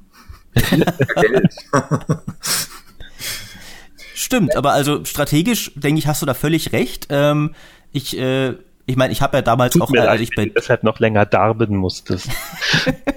ja, ja, also ich, ich, ich verzeih dir. Gerade Gra noch mal so, denn äh, ich, ich habe ja am Anfang gesagt, ich sähe es sonst auch gar nicht hier, wahrscheinlich ohne Siedler 2, wer weiß. Deswegen, also ohne die Siedler-Serie. Das heißt, äh, man kann es gerade noch mal verzeihen. Äh, und ich glaube, strategisch hattest du recht. Also wenn die einfach gesagt haben, wir machen nochmal Siedler 8 oder wir machen einen Reboot. Reboot ist ja auch sowas, was genauso oft irgendwie Quatsch sein kann, wenn du das hörst. Ähm, und da, ich glaube, äh, wenn, wenn, wenn sie schon gesagt hätten, Volker ist wieder dabei, das hätte bei vielen wiederum Hoffnung ausgelöst. Vielleicht aber auch nicht, wenn sie so böse sind wie ich und dann im Moment, der hat doch auch Browserspiele gemacht in letzter Zeit. Wird das auch wieder ein Browserspiel? Deswegen äh, glaube ich, war das auf jeden Fall äh, äh, durchaus richtig. Und ich habe ja, als ich dort war, keinen Hehl draus gemacht, glaube ich. Ich war relativ transparent, dass ich sehr angetan war. Ähm, deswegen äh, würde ich sagen, wir kommen allmählich zum Ende. Ähm, aber du kannst ja vielleicht noch mal den Hörern kurz beschreiben, äh, was so deine Vision jetzt für das Siedler Reboot ist. Also wie willst du diese Skepsis, von der du gesprochen hast, zerstreuen bei den Leuten? Ja, ähm, so generell ist es so, dass manche dann sagten vielleicht, oh, um diese Aufgabe, ein neues Siedler zu machen, bin ich wirklich nicht zu beneiden. Es gibt äh, sehr viele unterschiedliche Prägungen und Ausrichtungen in den einzelnen Siedlerteilen. Die einen mögen das besonders, die anderen mögen das besonders. Und äh, das ist ja eine Unmöglichkeit, jetzt ein neues Spiel zu entwickeln, das die Leute alle glücklich machen wird. Und ähm, ich sehe das etwas anders, weil ähm, meine, meine Erklärung dazu ist eigentlich, es geht beispielsweise nicht exakt darum, welches Feature genau in dem Spiel ist und welches nicht. Also ich frage jetzt mal als Beispiel. Es geht nicht darum, ob wir Straßenbau in dem Spiel drin haben oder nicht drin haben, sondern wenn wir Straßenbau in dem Spiel haben, geht es darum, dass er so umgesetzt ist, dass er zu Siedler gut passt. Und ähm, meine ähm, Intention dabei oder ja, meine Vision, die ich da an das neue Spiel habe, ist, dass wir eigentlich mal einen Schritt zurückgehen, uns das angucken, was Siedler im Kern ausmacht und darauf ein neues Spiel aufbauen damit wir uns jetzt nicht irgendwie zu sehr ähm, von Einzel, ähm, von, Einzelfeatures oder Einzelthemen ablenken lassen. Und ähm, ich kann das ja mal ein bisschen ausführen, was ich denke, was das Besondere ist, was hier ein Siedler ausmacht und was diese Schwerpunkte sind, die wir da ähm, erfüllen müssen. Das erste ist, dass what you see is what you get. Das heißt, dass der Spieler wirklich alle Abläufe im Spiel nachvollziehen kann. Idealerweise ist alles visualisiert und nicht nur welche Ware wohin transportiert wird, auch indirekte Sachen wie, dass man zum Beispiel sieht, ob ein Siedler Hunger hat oder dass man äh, sehen kann, dass die feiern und zelebrieren, wenn irgendwas gut funktioniert und ähnliches. Auf der anderen Seite aber natürlich auch alle wirtschaftlichen Abläufe. Idealerweise kann der Spieler das Spiel komplett verstehen, indem er es einfach nur beobachtet. Und äh, das ist die tollste Art, ein Spiel zu lernen. Eben nicht eine Anleitung lesen müssen oder im Interface es irgendwie nachgraben, um zu verstehen, wo ist denn jetzt das und warum funktioniert dieser Teil nicht. Nein, ich kann es beobachten. Das ist eines der wichtigsten Elemente bei Siedler und ähm, der erste wichtige Punkt. Der zweite ist die systemische Wirtschaft. Das Spiel insgesamt oder überhaupt das, ich nenne es mal, das Netzwerk von Spielsystemen. Bei Siedler ist es entscheidend, dass diese Spielsysteme möglichst alle ineinander greifen und sich gegenseitig beeinflussen. Das bedeutet, dass ich zum Beispiel äh, größere Systeme habe, wie das Warentransportsystem oder ein Konstruktionssystem für Gebäude, aber auch kleine Systeme, die Details äh, haben und eine Rolle spielen dabei. Ich sag mal, beispielsweise haben wir in Siedler 1 schon ein Fischsystem.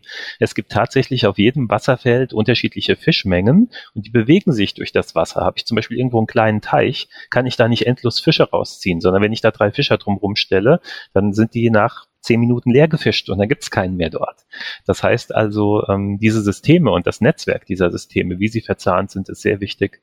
Das führt dann auch ähm, dazu, dass in dem Spiel viele äh, Seiteneffekte entstehen, weil ich irgendwo bei A was mache und das wirkt sich bei B und C aus. Manches davon habe ich vielleicht gar nicht vorausgesehen. Das dritte ist ähm, die, ähm, dass der Spieler übergeordnete Kommandos gibt und dadurch sehr viel Bewegung aufkommt im Spiel. Es kann sein, dass ich ein Kommando gebe und dann gehen zehn Siedler oder auch hundert oder sogar noch mehr irgendetwas machen oder ändern ihr Verhalten letztlich aufgrund dessen. Wenn ich ein neues Gebäude errichtet, wird dort Baumaterial hingebracht, die Bauarbeiter gehen in das Gebäude, wird gebaut, es wird danach von Figuren besetzt und so weiter. Das heißt also, es entstehen sehr viele Kettenreaktionen ähm, daraus. Und die sind möglichst komplett dynamisch. Das ist ein dritter wichtiger Punkt dabei. Übergeordnete Kommandos, nicht so sehr Micromanagement. Optimierungen weitere für den Spieler und Details da einzugreifen, das ist völlig okay. Das kann man alles machen.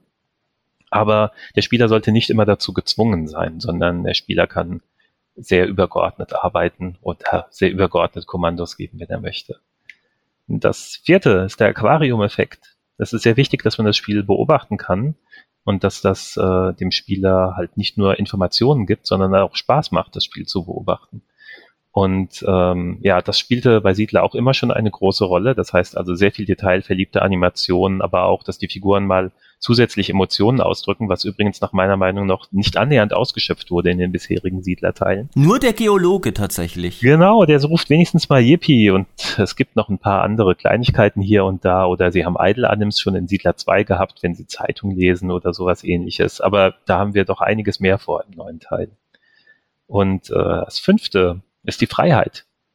Ähm, das bedeutet, dass der Spieler seine Strategie sehr frei auslegen kann. Das ist also auf der einen Seite die Map, die ich spiele, mich immer vor neue Herausforderungen stellt. Es ist jedes Mal anders und ich muss dann, wenn ich die Karte nach und nach aufdecke, also erforsche, meine Strategie auch anpassen, kann aber aufgrund der Möglichkeiten, die ich finde, immer noch sehr viele verschiedene Dinge tun. Es gibt nicht nur einen einzigen Weg, der irgendwie zum Ziel führt. Und der Spieler kann seine Schwerpunkte möglichst sehr setzen. Auch die freie Platzierung von Gebäuden und äh, die Ausbreitung, in welche Richtung ich jetzt auf der Karte mein Territorium erweitere etc., sind alles Entscheidungen, die da reinspielen. Und das letzte und sechste, dann ist meine Rede da fertig, ist ähm, die, die äh, Relaxing Click Rate, nennen wir es in Englisch, und in Deutsch halt übersetzt sozusagen, dass es ein recht entspanntes Spiel ist. Es ist nicht so, dass es darum geht, wie schnell ich meine Maus bedienen kann, was typischerweise in einem ATS, wenn ich auf hohem Niveau spielen will, wichtig ist. Sondern entscheidend ist, dass ich das Spiel beobachte, nachdenke und dann aus dem Nachdenken die richtigen Entscheidungen treffe. Und dazu muss ich nicht besonders geschickt sein mit der Maus. Das sind für mich die sechs Grunddinge, die ein Siedlerspiel ausmachen und zu einer einzigartigen Kombination dieser Elemente führen. Und ähm, das ist für mich die Ebene, auf der wir sagen, auf denen müssen wir das neue Spiel aufbauen. Das soll unsere Richtung sein, was, was wir optimal unterstützen müssen. Und äh, lustigerweise ist es so, dass dann ja viele Features, die wir jetzt im Spiel planen, ähm, viele sind ja jetzt schon bekannt, ähm, durchaus auch, wir haben zum Beispiel ein Straßensystem mit Transportfahrzeugen. Das passt sehr ganz toll ins Spiel. Sowas gab es zum Beispiel mal im Siedler 6 in begrenzter Form.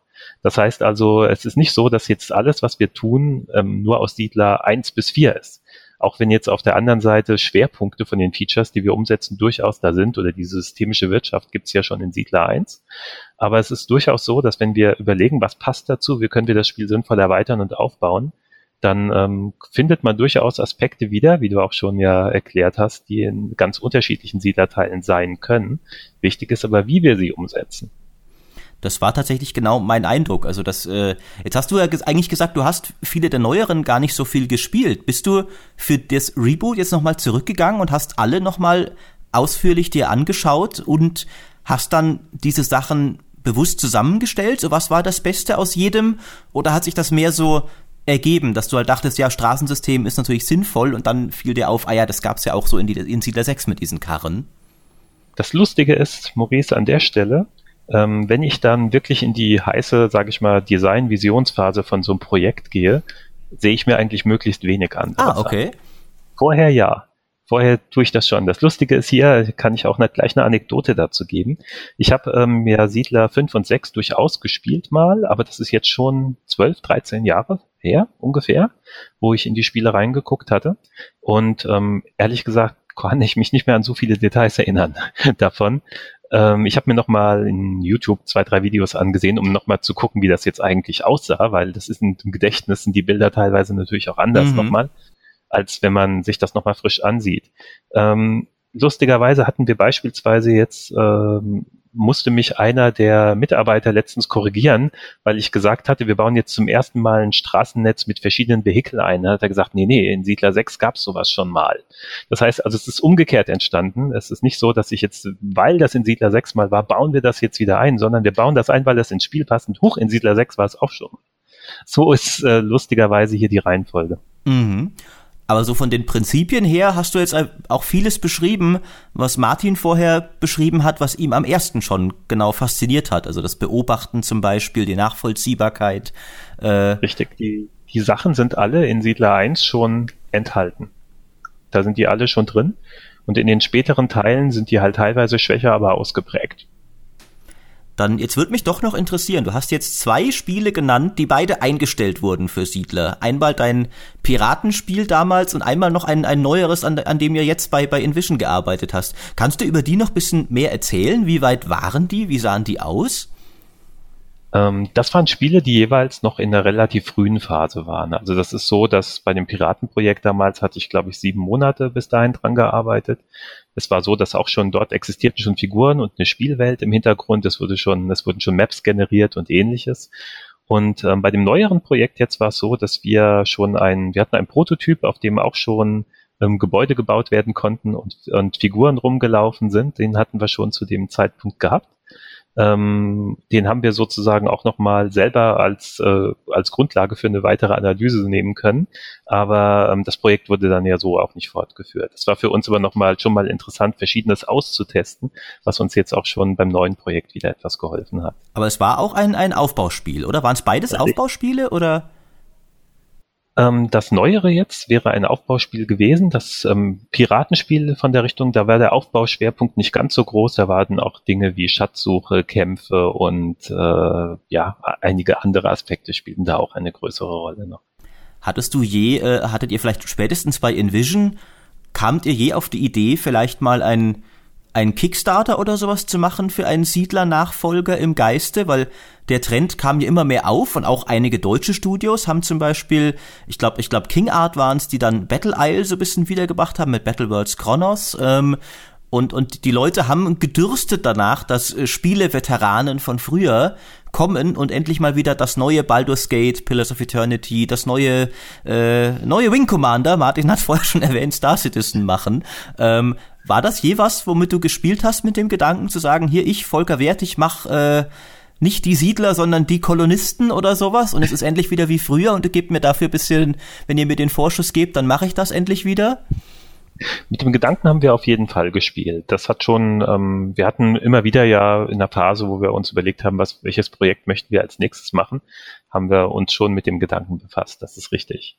Ähm, ich finde es jetzt nur so auf die Art, dass das nämlich nicht nur dann irgendwie wie ein Siedler aussieht, sondern tatsächlich das nächste Siedler sein wird, ist das natürlich viel besser. Das stimmt. Das ist natürlich äh, die ideale Zusammensetzung und mich freut das natürlich sehr. Also ich habe ähm, jetzt gerade nach der Gamescom, nach dem Announcement natürlich überall mal intensiv die Kommentare gelesen. Ich habe, glaube ich, auch praktisch alles durchgelesen, was die Leute gepostet haben auf der äh, Siedler Allianz Webseite, die jetzt neu eröffnet wurde zur Veröffentlichung, äh, zu, zum Announcement, ähm, sind ja schon halbe Game Designs auch noch reingeschrieben worden bereits. Ähm, es freut mich natürlich, die, dass das Echo so extrem positiv ist, was wir hören.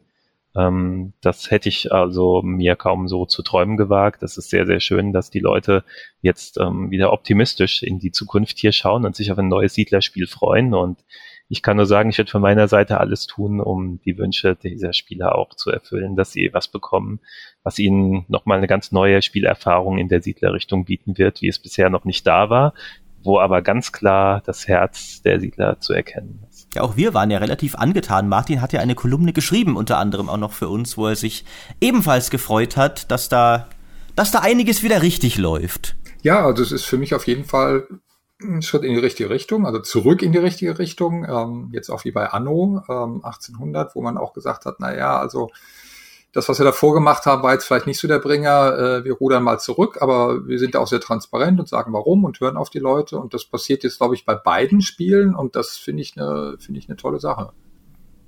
Das heißt, es kommt tatsächlich doch noch mal zu diesem Duell, das Siedler 3 damals in dieser alten GameStar, die ich vorher aufgerufen hatte, gewonnen hat. Denn äh, ursprünglich sollte ja Anno schon dieses Jahr kommen, jetzt kommt's aber auch erst nächstes Jahr. Das heißt, erneut, äh, Volker, darfst du dich, wie im Januar 99 war es die GameStar, darfst du dich mit Anno anlegen, mehr oder weniger. Ähm, wir drücken dir die Daumen, dass du den, den Zweikampf gewinnst, natürlich. Denn ich muss dich leider enttäuschen. Ich sehe da gar nicht so. Das, das will ich jetzt hier nicht hören. Das wird ein, ein episches Duell, wird es Fetzen werden fliegen.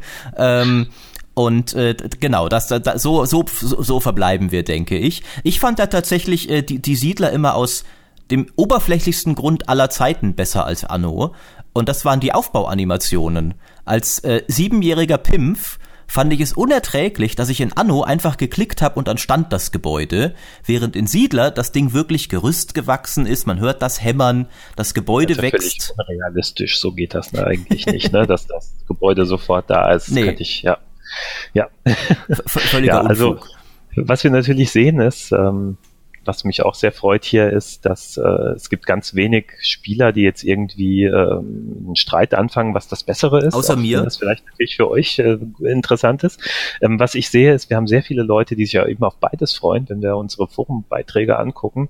Da sagen viele, was, im Februar Anno und dann im Herbst noch Siedler, das wird ein tolles 2019. Ich als Aufbauspieler bin begeistert. Und ähm, davon gibt es sehr viele Postings. Ähm, es ist weniger eine Konkurrenz. Ich glaube, in dieser Fall ist es mehr eine Konkurrenz Konkurrenz, die das Geschäft belebt, weil es gibt gar nicht so viele gute Aufbaustrategiespiele. Das stimmt. Mehr vielleicht als früher. Und ich denke, die sehr viele Leute freuen sich einfach wirklich genau auf beides. Und ähm, das ist natürlich auch eine sehr schöne Sache. Das sage ich jetzt hier nicht nur aus diplomatischen Gründen, weil so ist, wie ich es im Moment da draußen wahrnehme.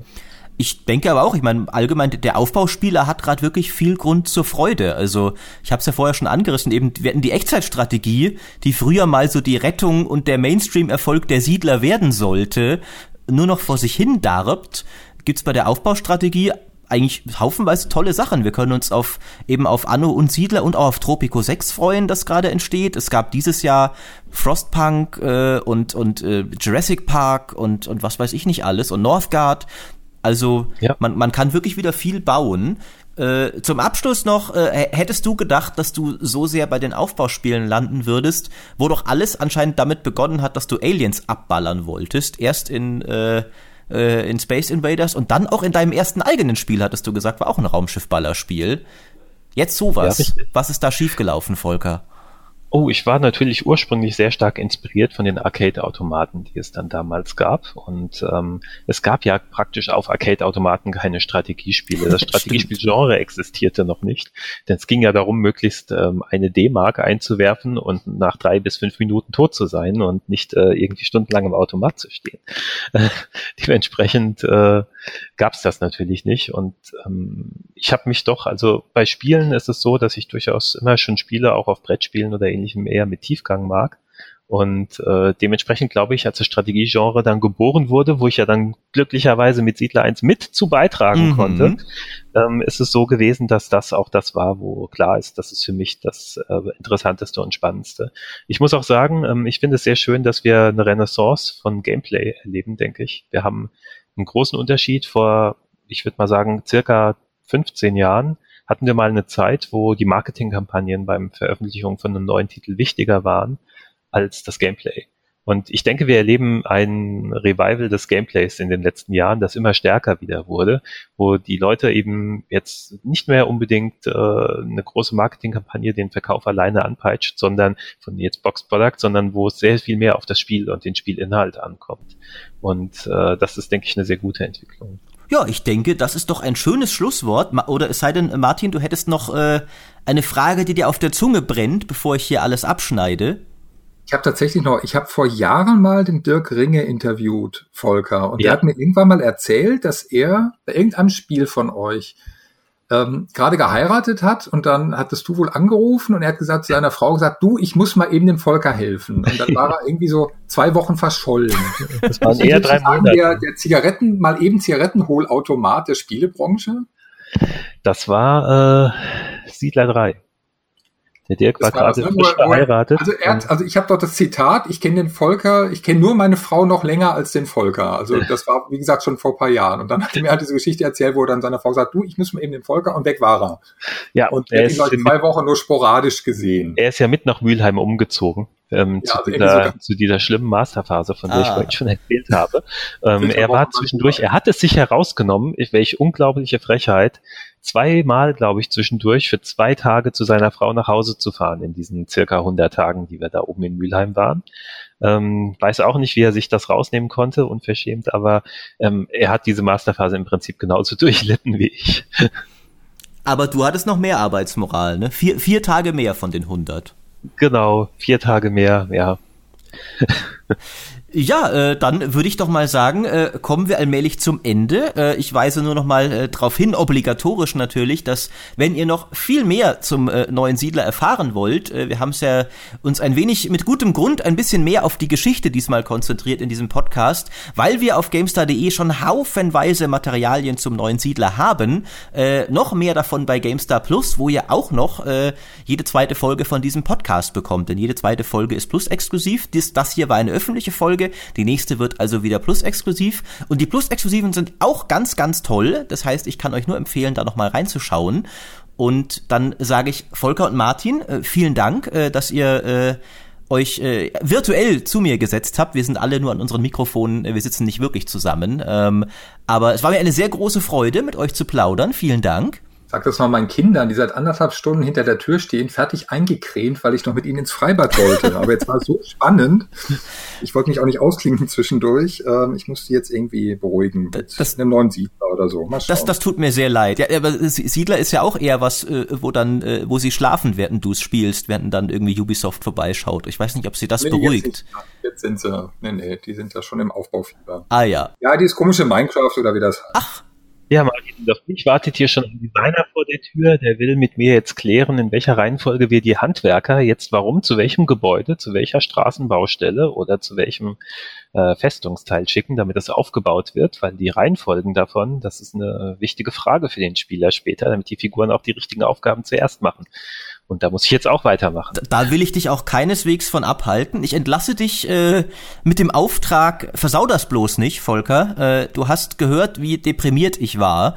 Und äh, du bist mehr oder weniger meine letzte Hoffnung und tatsächlich, äh, äh, ich, äh, wir haben es ja schon in Aktion gesehen, also ich, ich habe es aber noch nicht gespielt. Das heißt tatsächlich, du könntest es noch richtig in den Sand setzen und äh, mach das bloß nicht, sonst sonst werde ich, äh, sonst werde ich, ich glaube, ungemach. Du und ähm, es ist ja wahrscheinlich auch nicht mehr so lange, bis du Hand anlegen kannst am Spiel. Das, das ist doch ein wunderbares Schlusswort. Mit diesem Versprechen, auf das ich dich festnageln werde, Volker, äh, entlasse ich sowohl euch als auch die Zuschauer. Ich sag nochmal, äh, Zuhörer. Äh, ich, ich hatte es inzwischen schon äh, mir eigentlich angewohnt, Zuhörer zu sagen, aber ich krieg's immer wieder nicht ganz perfekt hin. Äh, damit entlasse ich euch allesamt. Euch nochmal vielen Dank für das Gespräch. Allen da draußen vielen Dank fürs Zuhören und bis zum nächsten Mal. Ja, vielen Dank für das Gespräch, Martin und Maurice. Dann bis demnächst. Bis denn.